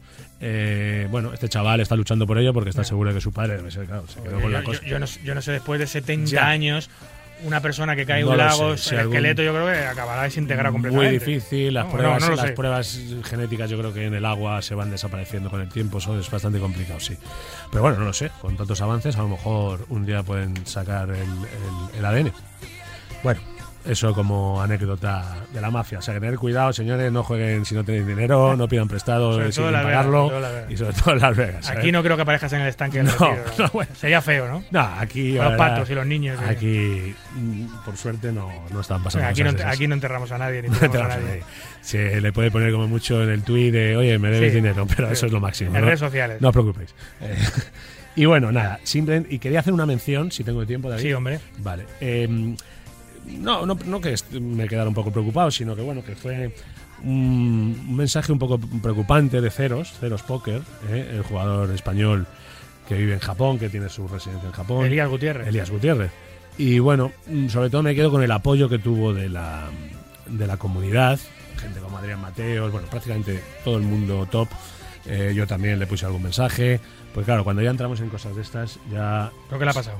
bueno, le pasó que mm, empezó a decir que estaba verdaderamente muy triste, sin ganas de hacer nada, de, mm, de- bueno, el tema es que él ha invertido mucho dinero, mucho dinero en su tema de YouTube, por ejemplo, eh, de editar los vídeos, de, de editar, ¿sabes? Ha cogido a los mejores profesionales, les ha pagado en exceso, según palabras suyas, ¿eh? no, no es una cosa mía. Entonces, eh, por ejemplo, estos, últimos vídeos le han costado 120.000 120.000 euros editar una serie de vídeos y, y resulta que eso lo hace más por hobby que otra cosa y encima ha dado la casualidad de que ha estado perdiendo en esos torneos y como la gente mucha que le sigue no son jugadores como tal, verdaderamente expertos, ven que no está ganando, que no está ganando, que no está ganando y piensan que eso, pero bueno, ¿qué pasa con este tío que no está ganando? Y es lo más normal del mundo, en 20 torneos, pues no pinchar, ya lo hemos hablado antes, ¿no? Entonces, el hombre ha sentido que eso le está perjudicando también para su escuela que ha montado, se le ha juntado un poco todo. O sea, le, ha, ¿eh? le ha dado la- le ha dado un poquito de presión. Sí, sí, sí, se, se le ha superado un poco el tema, mm, ha querido hacer muchas cosas, yo creo, tal, también invirtió, pone el 100% de su banca en Bitcoin. Y el Bitcoin se ha pegado una pequeña leche últimamente. No lo sacó a Eh, dólar no, no, virtual. Parece ojo. ser que no, 100%. Claro, ahí hablamos otra vez, que hoy viene a colación otra vez, los huevos de la cesta. Que la gente también le ha dicho eh, cómo has podido poner tanto ¿no? en Bitcoin. Bueno, tanto no, todo. Entonces, bueno, él habla de que, bueno, que parece ser que ahora ya la cosa va un poquito mejor, que le está yendo de otra forma, parece que ha cambiado un poco el chip, y está empezando a streamear como él hacía, que al fin y al cabo la gente, bueno, él tiene que seguir con su escuela y tal, y para mi gusto que se siga jugando, que siga jugando, que siga jugando, porque al final se ha gastado un dineral en vídeos que dice que le dan como mucho 200 o 300 dólares esos vídeos, a lo mejor cada uno le cuesta varios miles. Y bueno, pues, pues esa es un poco la historia. Bueno, Sí, se le ha apoyado mucho, Su, su proyecto inicial, cuando él es el, cre- el creador de contenido más importante de habla hispana, no solo de España. Sí, ¿eh? sí. De habla hispana es el, creador de contenido más importante de Hall of Famer español. Sí. Eh, gracias a esa creación de contenido que hace y a la labor que ha hecho de difusión del póker en, en el mundo. Yo creo que no hay nadie como él. Pero él, yo, yo me acuerdo cuando contrató a, a todo, el, todo el grupo que le ayuda para hacer los vídeos, las ediciones, etcétera, que es muy profesional, eh, decía que iba a intentar sufragar esos gastos con el, con, la- con el propio beneficio del canal. No lo ha conseguido, obviamente, porque todavía no está en esos números, a pesar de ser eh, top. Pero es muy difícil, en el, siendo solo jugador de póker, llegar a más gente, ¿no? Hacer, él lo ha hecho, ha traspasado la frontera, pero todavía para llegar a esos números tal. Y, y tiene una cosa buena y una cosa mala ser tan famoso y tan popular y llegar a tanta gente. Todo el mundo te adula mucho, pero cuando vienen malas tienes mucho más hate. Eso es así, hay que estar preparado también. Tiene tantos seguidores, tiene, tiene 200 y pico mil suscriptores de YouTube. Sí. O sea, claro, cuando tienes una masa social alrededor de ti tan grande, eh, los que dicen que eres muy bueno están ahí todo el rato diciéndotelo y, te, y acabas flotando porque el ego se te dispara. Pero claro, cuando vienen malas, los que dicen que eres muy malo, eh, te pueden hundir. Y hay que saber llevar eso porque arrastra mucha gente, ¿no? Claro, es un poco lo que él dice, que vamos a ver, tiene mucho volumen de esa gente, es gente que prácticamente no conoce lo que es el póker eh, verdaderamente a nivel profesional. Entonces, claro, le han atacado mucho por lo que estamos hablando, por perder una serie de torneos y entonces están como esperando que gane, que gane y tal. Y entonces este no, este, este chico lo que está haciendo esto es un poco para que la gente se entretenga, son vídeos que no hay que darles tanta importancia, ¿sabes? Es que disfrutar del vídeo, que están muy bien editados, están muy bien hechos, que el tío se lo está currando y encima no vengas a joderle, que no gana, que no sé qué, tal. O sea, el chaval, pues claro, llega un momento que dice, ¿para qué cojones estoy haciendo, perdón, para qué Sí. cojones voy a estar yo haciendo todo esto, este trabajo eh, tremendo, ¿sabes? Gastándome un dineral para que luego venga la gente eh, con las tonterías y los haters, ¿sabes? Lo que pasa claro, tiene que saber que esa gente no entiende lo que le está haciendo en realidad, ¿sabes? Obviamente, y hay que estar por encima de eso. Una vez que alcanzas un estatus y una posición eh, y, y llegas a tanta gente, hay que trabajar mucho eso. El, el aguantar la crítica, el estar muy por encima de eso. El, Mm. Sí. Porque si no, si no te puede pasar, te puedes entrar en depresión, puedes acabar, Sí. eh, como algunos youtubers han acabado, pues, Sí. pues, pues jodidos y abandonando lo que más les gusta hacer, que es generar contenido. Hay que, hay que hablar con un psicólogo quizás o con alguien que te lleve por el buen camino y que te sepa diferenciar un poco las cosas.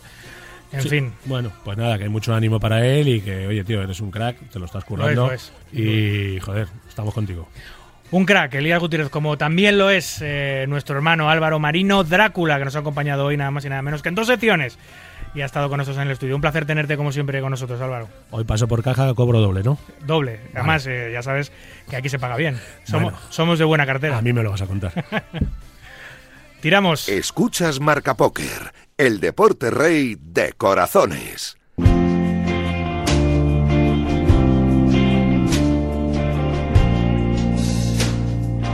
once divided,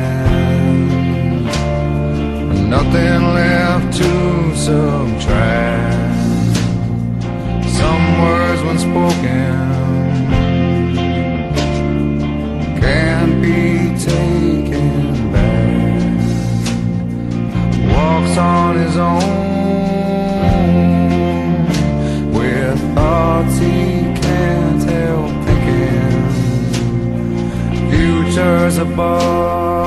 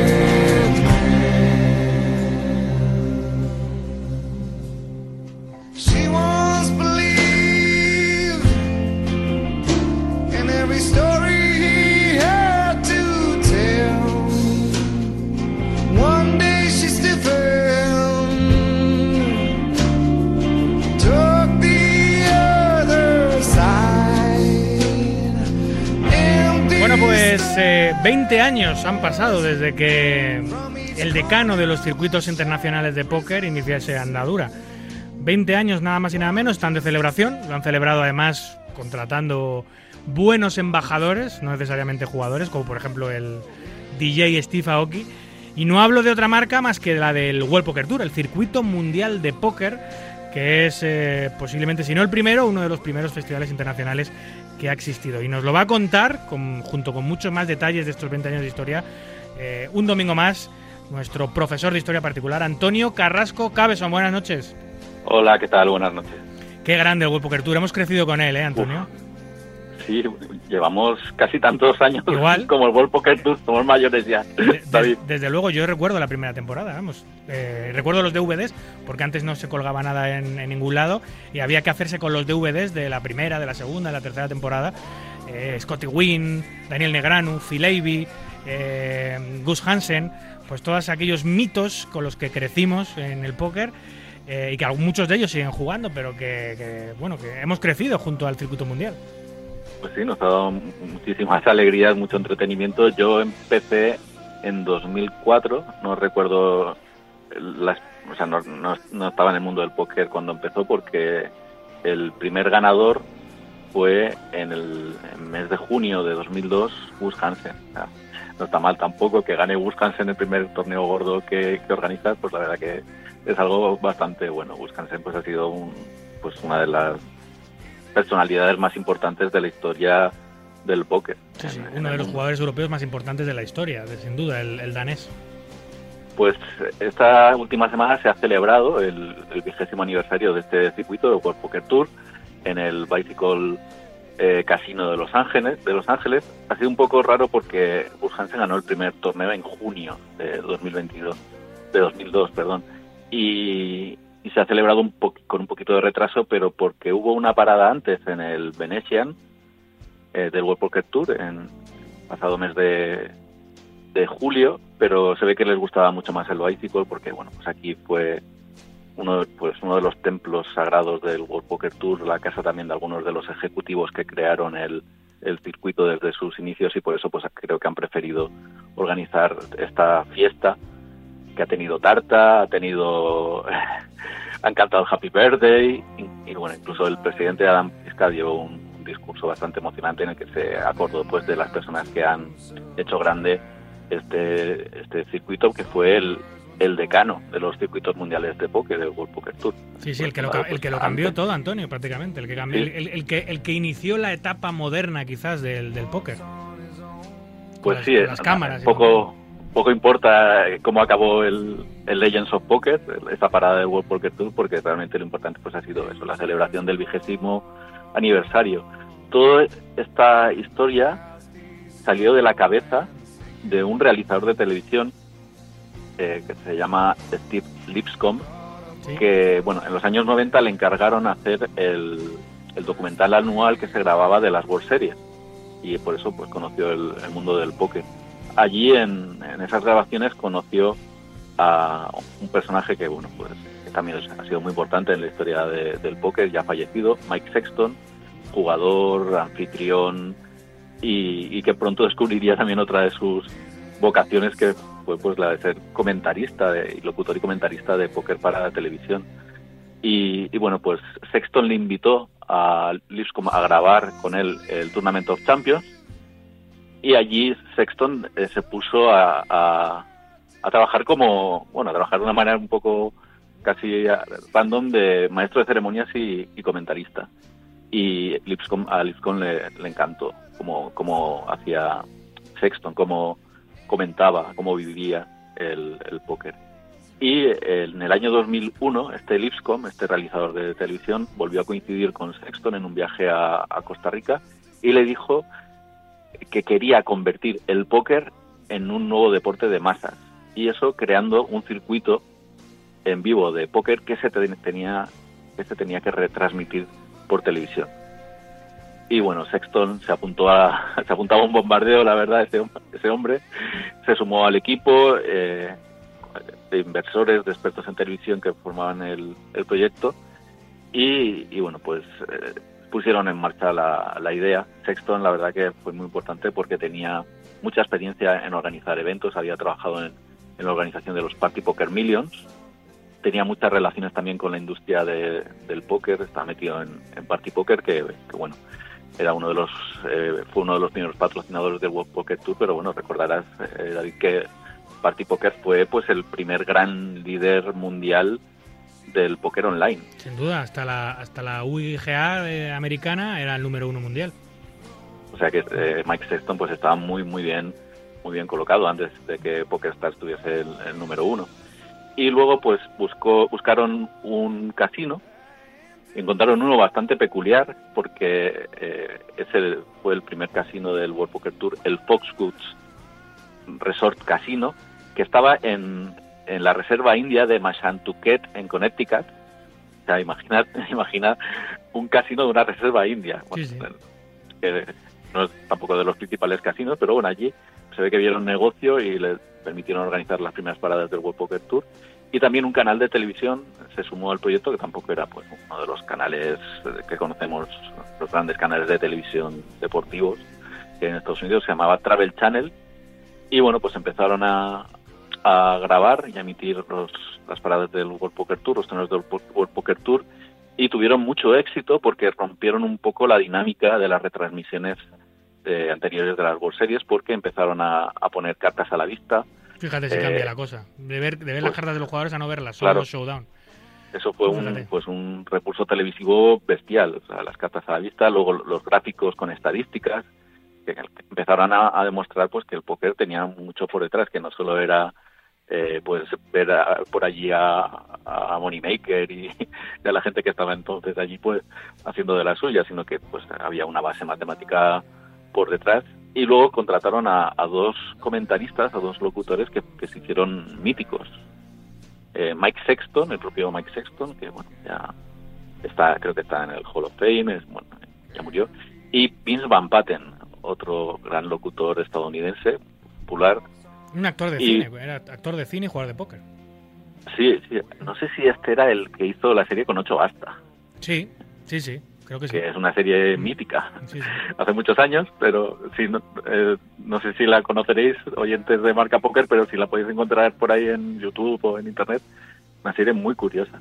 Sí, Juntaron a Mike Sexton con, con un actor con muy buena percha y muy, muy buena presencia, con unas dotes eh, eh, orales eh, excepcionales a la hora de explicarse y explicar el juego, y jugador de póker, aficionado al jugador de póker, y, les, y fue un, un combo increíble. Bueno, que, que hasta que eh, Mike Sexton falleció hace dos años han sido la dupla de World Poker Tour, casi los 20 años, casi, casi. Y bueno, pues el, el programa funcionó. Se convirtió pronto el- en el programa em- más emblemático de, la, de esta cadena, Travel Channel, superando cifras de otros deportes que retransmitían.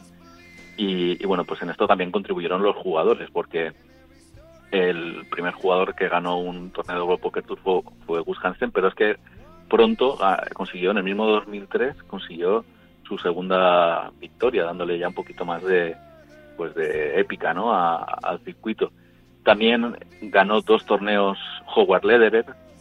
Bueno, Howard Lederer ahora ya no es muy conocido, pero en, en aquella época pues era como la máxima autoridad académica de- el de- profesor. del póker. Era el profesor. Sí. Lo que pasa que bueno, se mezcló con el escándalo de Full Tilt Poker y, y desapareció un poco de, de la vida cotidiana de los jugadores de póker. Pero vamos, Howard Lederer ha enseñado mucho póker a, a una gran cantidad de, de jugadores. Es- Esto fue, o sea, un doblete de Lederer en, en menos de un año y Gus Hansen consiguió su tercer título en 2004. Y, en estos primeros años, pues aparecieron por, por los torneos del World Poker Tour jugadores que pues son, son históricos como Barry Greenstein, Robin Hood, el mago Antonio Spandiari, Phil Lack, Phil Gordon, autor de, de libros de póker. Y también aparecieron pues jugadores que daban muchísimo espectáculo, que lo siguen dando. Bueno, Tony G da espectáculo donde vaya, sea en la política, en el baloncesto, en el póker Sí, sí. este este borracho no, porque Tony G también es muy peculiar. Y luego también apareció por el World Poker Tour Daniel Negreanu, que ganó dos main events en tres meses. Entonces, claro, el World Poker Tour tuvo una repercusión mediática bastante importante. Hay una cosa, eh, Antonio, que hizo World Poker Tour, bueno, hizo muchísimas, obviamente. Primero, generó ídolos que no existían todavía, lo convirtió en un deporte al póker, eh, generó ídolos de masas, lo estás diciendo tú, Howard Lederer, Gas Hansen, Daniel Negranu, Phil Ivey, eh, todos los que participaban en las primeras etapas, la gente se identificaba con ellos, eso es una cosa que no se había visto todavía en, en el póker y acercó el póker a, a- millones de norteamericanos, millones que empezaron a jugar muchos de ellos gracias a las retransmisiones de televisión. ¿no? Hasta entonces el póker era un juego un poco prohibido para gamblers, para grandes apostadores en Las Vegas, un poco más oscuro. Y el póker metió en los hogares de Estados Unidos, eh, World Poker Tour metió al póker en los hogares de Estados Unidos de una manera muy deportiva, gafas de sol, grandes premios, espectáculo, competición, y eso lo cambió todo. Luego dio el salto a Europa, obviamente, y al resto del mundo, y pasó exactamente, ¿no? Contribuyó muchísimo al boom del, del, del póker gracias a la televisión, pero fundamentalmente gracias a la explosión del World Poker Tour, que ha sido uno de los grandes actores de la industria. Yo creo que si hay que dar las gracias a un festival, eh, más allá de World Series, obviamente, es sin duda al gran World Poker Tour que cambió la historia de este juego para siempre. Sí, ha sido un, circuito, lo que pasa que aquí en Europa, pues, eh, como es un circuito sobre todo norteamericano, pues quizá no ha tenido la, repercusión que ha tenido otros circuitos europeos, pues que son más, más conocidos para los aficionados y para los jugadores en este lado del, del Atlántico. De todas formas, ha habido grandes jugadores europeos que han triunfado en el World Poker Tour y, y- y, bueno, pues entre ellos, sobre todos, con diferencia, está el ganador del main event de las World Series of Poker 2001, nuestro eh, Juan Carlos Mortensen, el, matador. Sí, señor. que el matador en 2004 ganó su primer torneo, su primer main event de las World Series of Poker en el, en el Doyle Branson Championship. Después ganó en 2007 su segundo título en el World Poker Tour Championship y de- en marzo de 2010 Carlos Mortensen, el matador, ganó su tercer título en el World Poker Tour Hollywood Poker Open. Bueno, Carlos Mortensen eh, fue durante muchos años el líder en títulos junto a Gus Hansen y, y, bueno, pues ahora les ha superado Darren Elias, que tiene, tiene cuatro títulos de main events del World Poker Tour. Mortensen está empatado con otros cinco jugadores con tres títulos, pero el matador sigue siendo el número uno, el número uno de todo el ranking histórico del World Poker Tour en premios conseguidos. Tú fíjate, El- con, lo, con los años que hace que no juega y que está completamente desaparecido ahora mismo Juan Carlos Mortensen. pues sí, pinchó 6,7 millones de dólares y está primero por delante de uno que, vamos, Daniel Negreanu, Sí, sí. 6,4 millones. Una auténtica institución. Posiblemente el jugador más popular y más relevante de la historia del póker, Daniel Negrano. Eh, Pues ahí es- está es Mortensen curioso. todavía aguantando el paso de los años. Sí, sí, es, es- es- es curioso. desde Una luego. pena a ver si algún día somos capaces de, de encontrarle, porque me encantaría poder entrevistarle. Lo he intentado, pero es imposible, está absolutamente inigualizable. Yo no, de hecho, creo que no está muy interesado en ser entrevistado, pero si algún día lo logro, pues eh, le preguntaré por su vuelta a los tapetes, eh, que nos gustaría muchísimo. Durante un tiempo, Antonio, tú lo sabes bien, eh, parecía imposible que nadie en España pudiese superar los logros de Juan Carlos Mortensen, ¿no? Era una quimera. Él, él tenía 10, 11 millones en, en resultados y el segundo era Raúl Paez, el catalán, que tenía un millón, ¿no? Llegar a, llegar a los números que, que había conseguido Juan Carlos hasta que llegó el ciclón Adrián Mateos, el ciclón Sergio Aido y lo pulverizaron, pero, pero parecía imposible ¿eh? durante mucho tiempo. pero también hay que, tener- hay que pensar que los buy-ins de los torneos eran, no eran tan Era- monstruosos eran otros, como sí, los hay. eran Claro, otros. entonces Mm. eh, evidentemente tiene muchísimo mérito Adrián Mateos y Sergio Aido, pero lo que hizo Mortensen buah, fue bestial. O sea, ganó tres títulos del, de main events del World Poker Tour. eh, creo que tiene dos brazaletes de las World Series. Bueno, fue Tenemos, tenemos que hablar, Antonio, un día de él porque, porque él salió, de, él salió de, de la calle Montera, de un club de póker que había, que era un club de billar, también de póker, jugaban al ajedrez, jugaban al kaluki, jugaban a un montón de juegos. Y él aprendió ahí, con algunos de los Pelayo, con algunos jugadores de los años 90. Y él dijo, yo creo que soy mejor que vosotros, creo que en Estados Unidos puedo ganarme la vida. Y en los años 90 cogió la maleta, se fue a Estados Unidos, un españolito, bueno, de de no sé exactamente cómo tenía, porque tenía una mezcolanza muy interesante de, de nacionalidades, pero se- eh, él estaba aquí, se cogió la maleta, se fue a Estados Unidos y se puso a grindar y en 2001, solo llevando dos años en Estados Unidos, fue campeón del mundo. Que eso no ha vuelto a suceder. No ha habido ningún Además, español. creo que era, era jugador de cash, me parece. Y el, jugó pocos torneos antes de ganar el main event de las World Series. me parece. Sí, sí. No sé, Eh, tendríamos que revisar un poco su historia. Uno de los grandes protagonistas, Juan Carlos Mortensen, de la historia también del World Poker Tour y nos felicitamos de que sea español, ¿no? De que un español haya hecho historia en el decano, en el decano de los circuitos internacionales. Bueno, no es el único, ¿eh? porque afortunadamente pues tenemos muchos jugadores. Eh, ha habido otros dos españoles que han ganado main events del World Poker Tour. En diciembre de 2015, supongo que lo recordarás, Javier Gómez quedó primero en el main event del World Poker Tour de Praga. Sí. Y en noviembre de 2016, otra institución del póker español, gallego, Luis Rodríguez Turcomán, No hay Vino, en- no Noudan, Oli Turcoman. pues ganó el, el World Poker Tour en una parada en creo que fue en Nottingham en Reino Unido y, y bueno también el World Poker Tour ha tenido cierta presencia en España porque ha tenido paradas en el Casino de Barcelona la última programada en Barcelona estaba eh, prevista para marzo de 2020 pero llegó la pandemia y, bueno pues se tuvo que, que suspender la anterior fue en 2019 donde había vuelto a Barcelona. Había vuelto el circuito después de unos cuantos años de, de ausencia. Y, y bueno, pues el World Poker Tour, aunque no el circuito principal, sino uno secundario, el World Poker Tour Prime, va a venir a, a España muy prontito. Eh, creo que dentro de un par de semanas, y esto lo sabrás mejor que yo. Ya, no, me- menos, al- menos. pues, al- el, el sábado que viene, en seis días, se arranca Arranca Poker ya. Tour Prime en Madrid, que tiene un buy-in de 1.100 euros en el Casino de Gran Vía, y que efectivamente no es el evento, no es el, no es el World Poker Tour grande, el de 3.000, es, es el evento que sustituye quizás al, al Deep Stack, al, al segundo, pero que arrastra también mucha gente y que, y que, y que cuenta con, pues, con, la, con el caché y, y la categoría que tiene el circuito. La idea, entiendo que es eh, hacer un World Poker Tour Prime este dos año- 2022 y dar el salto posiblemente al World Poker Tour grande que vuelva a España en, en 2023. Hay que hacer las cosas bien eh, este año, eh, en esta parada, que son 10 días de, de torneos. Un calendario mm, eh, muy yankee, muy interesante, con un senior event, que tú creo que ya puedes jugar, ¿no, eh, Antonio? Pues ¿Está por encima de los 50 o no? Sí, no lo puedo jugar. ya lo podrías jugar, ¿no? Sí, lo puedo jugar. Y, Gracias, David. Estoy por recordártelo, ¿no? No te Eh, queda mucho, ¿eh? No, va- habrá que pedir DNIs en la, en la caja, ¿eh? Porque seguro que alguno de menos años intenta colar. Y, y luego un Women Event, que hay muy, hay muy pocos festivales en España que tienen un, un evento exclusivo para mujeres. Este lo lleva, así que es un calendario muy, muy americano, muy interesante, con vaines eh, muy competentes.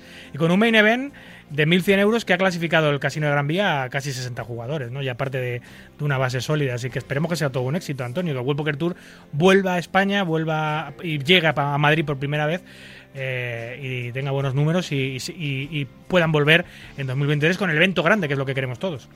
Yo creo que sí. pues la- a ver, en Madrid van a hacer las cosas muy bien. El póker en vivo, no te digo que se esté recuperando, es que está batiendo ya otra vez los récords. ¿eh? Lo hemos visto en Barcelona, lo hemos visto recientemente en el, en el Goliath, unas cifras de, de, de fields eh, tremendas. O sea que en Madrid yo espero que también pues sea todo un éxito. Pues así lo esperamos. No sé si tienes alguna cosita más, Antonio. Pues, pues no, estoy contento de que el World Poker Tour vuelva, vuelva a España. Creo que va a ser una gran experiencia Yo, para todos los jugadores que, que vayan a, a- allí, que se acerquen al caseo, a- al casino a ver cómo, cómo funciona un evento de este circuito. Yo, desde que empecé en este juego, que han pasado ya más de 20 años, eh, he crecido, ya lo hemos dicho al principio, con las retransmisiones de World Poker Tour. He soñado toda mi vida con jugar un World Poker Tour, lo conseguí. Lo conseguí porque me clasifiqué en la extinta Full Tilt para jugar un, un evento en Los Ángeles, el LA Poker Classic del World Poker Tour de 10.000 dólares, en un gran World Poker Tour, uno de los gordos. No conseguí hacer nada, pasé el día 2, pero ahí me eliminaron.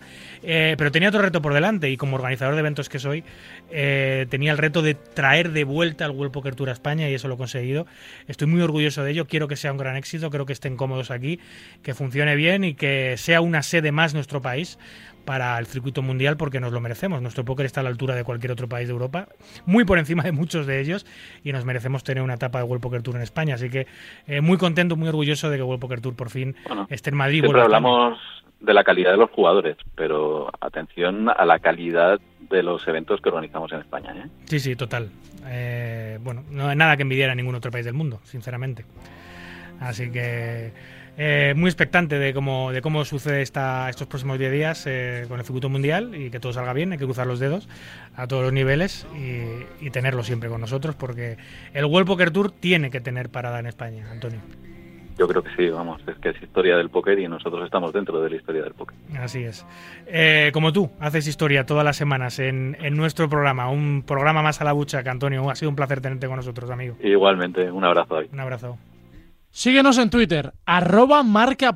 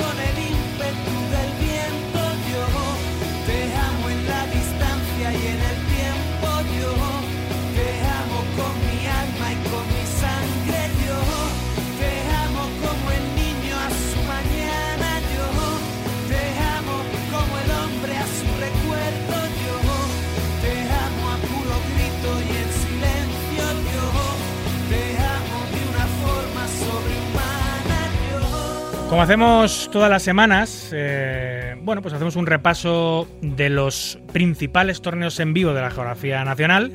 Y como no podía ser de otra manera, pues la acción, la acción, la más grande sin duda, el evento más grande que se ha celebrado estos siete días en nuestro país ha sido la Liga Española de Póker, que ha vuelto a, a una de sus sedes principales, al Casino de Gran Vía en Madrid, y ha celebrado pues su etapa madrileña. Para que nos cuente lo que ha acontecido esta semanita y cómo está acabando el festival, pues tenemos a su jefazo, a Camilo, al otro lado del teléfono. a- del teléfono. Don Camilo Cela, buenas, buenas noches, ¿cómo estás? Buenas noches, David. Hoy el ¡Hostia! Eres Ha Tony. Eh, no me habíais dicho. me habéis troleado. ¿En serio, Tony, que vas a hablar tú? Sí, sí. eh, Yo creo que la etapa eh, merece la pena que hable yo esta vez. Vale, vale, que, claro, eh, claro, no me ha dado tiempo a mirar el WhatsApp por si me habéis dicho alguna notificación, vale, pues Sí. Tony, Antonio Lazo, otro de los jefazos junto con Camilo del, de la Liga Española de Póker, como digo, ha celebrado su etapa madrileña. Cuéntame un poquito, Tony, qué sorpresa. Pues, pues la verdad que ha ido muy bien. Eh, empezó la semana sorprendentemente bastante fuerte con el Mister Botti casi con 200 jugadores. Eh, y prácticamente todos los paralelos eh, han seguido la misma línea. Hemos superado todos los números de las expectativas que teníamos. E incluso pues en el, en el evento principal, en el Main Event, pues sabiendo que coincidíamos en, en España con algún evento más, eh, como PokerStar en Sevilla y algo más que había en Marrakech y demás, sabíamos que los números podían ser pues poco normalitos, pero no, hemos superado las expectativas y hemos tenido 269 jugadores para ser exactos en el May Event y muy contentos. Oye, habría que mirar números con etapas pasadas en este mismo casino para ver eh, si habéis superado, no, no recuerdo la verdad, pero este es vuestro quizá cuarto año ya en Gran Vía, ¿puede Mm. ser? Sí, nuestro cuarto año. Pues hemos superado mm, de los cuatro años tres. Eh, en Vale. esta etapa hemos superado tres. Hemos tenido en, en una etapa rozamos los 300 jugadores aquí. O sea, siempre ha sido, pues mira, pues más o menos en la línea de lo mejor que hemos tenido siempre aquí. Y teniendo en cuenta que hemos conseguido, con todo lo que hemos conseguido, muy contentos. Y con muchas novedades, ¿no? Porque habéis incluido un torneo que ahora está súper demandado, os habéis puesto las pilas con el Mystery Bounty, luego tenéis, eh, siempre estáis a la vanguardia en avances de, de técnicos de póker, tenéis un sistema peculiar con un antedinámico que no corresponde exactamente al 10% de la ciega, que eso lo hace muy poca gente o nadie, yo no sé si sois los únicos que lo hacéis, que a la gente le gusta mucho, unas críticas en redes sociales súper buenas de la estructura, de hecho el primer día es una cosa de locos, lo, lo que se puede jugar. Yo creo que por encima de en estructura de la gran mayoría de eventos nacionales, al final, eh, buenos números y sobre todo buena crítica de- de- del público en general, Tony. Sí, la verdad que sí, muy contentos en ese aspecto. La, nuestra estructura siempre ha sido pues muy alabada. En esta semana ha sido más alabada de lo costumbre. Y yo creo que también un poco el antidinámico que, que siempre es un poco conflictivo, tiene algunas críticas al principio, que luego al final, con- conforme se va acercando el torneo, los momentos importantes, ven que donde cuando está la chicha, cuando está el dinero, la estructura mejora. Yo creo que ese antidinámico tiene bastante que ver y los jugadores que lo notan son sobre todo los que llegan al final. Los que están al principio, pues lo tienen ahí en duda, pero bueno, lo importante es cuando se, cuando está el dinero y, y ahí sí se nota bastante. Además que en esta Liga Española de Póker se puede jugar bien siempre, no solo cuando eh, empieza el torneo, sino también cuando te juegas la tela, que es muy importante tener una estructura jugable, poder eh, elaborar una estrategia, poder equivocarte y no saltar por los aires. Eh, bueno, pues esto la Liga Española de Póker, la LNP, lo consigue porque tiene sin duda una de las mejores, si no la mejor, una de las mejores estructuras de los torneos nacionales. ¿Dónde nos vamos ahora, Tony, después de Madrid? Bueno, vamos a la gran final de este año, que este año la celebramos en Castellón, del 7 al 13 de noviembre. Y pues ahora pensando ya con la mente directamente en Castellón y, y los números que hemos tenido siempre ahí han sido muy buenos, así que se espera que la final sea, sea bastante buena. También te quería añadir un poco, eh, agradecer a, a todo el staff de aquí del Casino de Gran Vía. eh, el trabajo que han hecho esta semana ha sido impresionante. sea, han estado en todo momento eh, al pie del cañón y muy agradecidos. Sin duda el staff, el- los floors, capitaneados por Héctor Todo. Cano, con Colodro, con Cristian, con Yasmín, con Cristina, con Eugenio, todos los todos los floors de, del casino, la verdad que hacen, y todos los crupieres, tanto los de la plantilla propia del casino como los extras que se han contratado para el evento, han dado, como siempre, eh, eh, el do de pecho y han- se han dejado la piel para eh, posibilitar que la LNP vuelva a ser un éxito y que la gente salga muy satisfecha de su de su de su experiencia, ¿no? A que muchos de los jugadores de la LNP no son profesionales, la gran mayoría son recreacionales y lo que vienen es a pasarlo bien. Exactamente. Así que, pues muy bien, Tony. Hablaremos pronto, ahora en un par de meses Sí. cuando vayáis a Castellón. Si no puedo ir para allá, que me encantaría, porque Castellón es un sitio que siempre me encanta visitar, siempre que puedo voy, eh, pues hablaremos aquí en el programa del- de la final, a ver cómo os va. Espero que muy bien. Pues, esta vez te avisaré si hablo yo directamente para que me hagas una gran presentación. Y- No, pero mira, ha sido una sorpresa. Me, me gustan las sorpresas, Tony, la verdad. Así que, Vale, vale. a falta de Camilo, bueno es un Tony. un abrazo, amigo, Pues cuídate. nada, un abrazo. Y de Madrid nos vamos a Sevilla, donde, como decía Tony, ha habido eventos también que competían, no competían, que compartían calendario con, con el evento de Madrid. En este caso, en el Casino Admiral de Sevilla se ha celebrado una etapa del Road to PSPC, que es un evento que, aparte de los premios regulares, también tiene un pasaporte, un, se regala un ticket de 25.000 eurazos para jugar uno de los torneos más importantes del mundo, el Poker Stars Play Championship, que si no lo recuerdan, se lo recuerdo yo, lo ganó un español la última etapa, la última vez antes de pandemia, y se llevó 5 millones el bueno de Ramón Colillas. A ver si un español se clasifica en Sevilla y es capaz luego de llevárselo en Bahamas, creo que en enero o en febrero es. Nos lo cuenta cómo ha ido la semana en Sevilla el director del torneo, Antonio Martínez. Buenas noches, David. Buenas noches, oyentes de Marca Poker. La verdad es que ha sido un gran, un gran fin de semana aquí en el Casino Admiral de Sevilla, con una muy buena participación en los torneos, especialmente en el torneo Bienvenida, que ha tenido 220 entradas, Bounty progresivo con 136 y, por supuesto, el main del Road to PSPC, que ha tenido un total de 415 entradas. Hoy hemos estado en el día 3 de este torneo, en el que María Rocío Rincón y David Lebrón han estado luchando al final en el Heads Up, donde María finalmente se ha hecho con el Platinum Pass para el Poker Stars Players Championship, que tendrá lugar del 30 de enero al 3 de febrero, como sabéis. Y esto es una noticia de los últimos minutos. Gracias por la conexión, David. Un abrazo, Antonio, y enhorabuena, María, que se va a a a jugar un torneazo, a ver si repite la gloria que se llevó el catalán Ramón Colillas. Grande la jugadora patria. Bien, esto ha sido todo por hoy. Aquí concluye nuestro centésimo, octogésimo segundo programa. Un verdadero placer, como siempre, compartir este ratito nocturno con los amantes noctámbulos de la baraja. La producción y en la técnica estuvo la gran Laura Ojeda y a los micros, como siempre, un servidor, David Luzago. Recuerden, para jugar al póker online no lo duden, jueguen en winamax.es, la plataforma número uno de eventos online de nuestro país. Cuídense mucho, cuiden de los suyos y continúen por favor respetando las indicaciones sanitarias. No a la guerra, a cualquiera de ellas y en cualquier lugar. Hasta el próximo domingo amigos.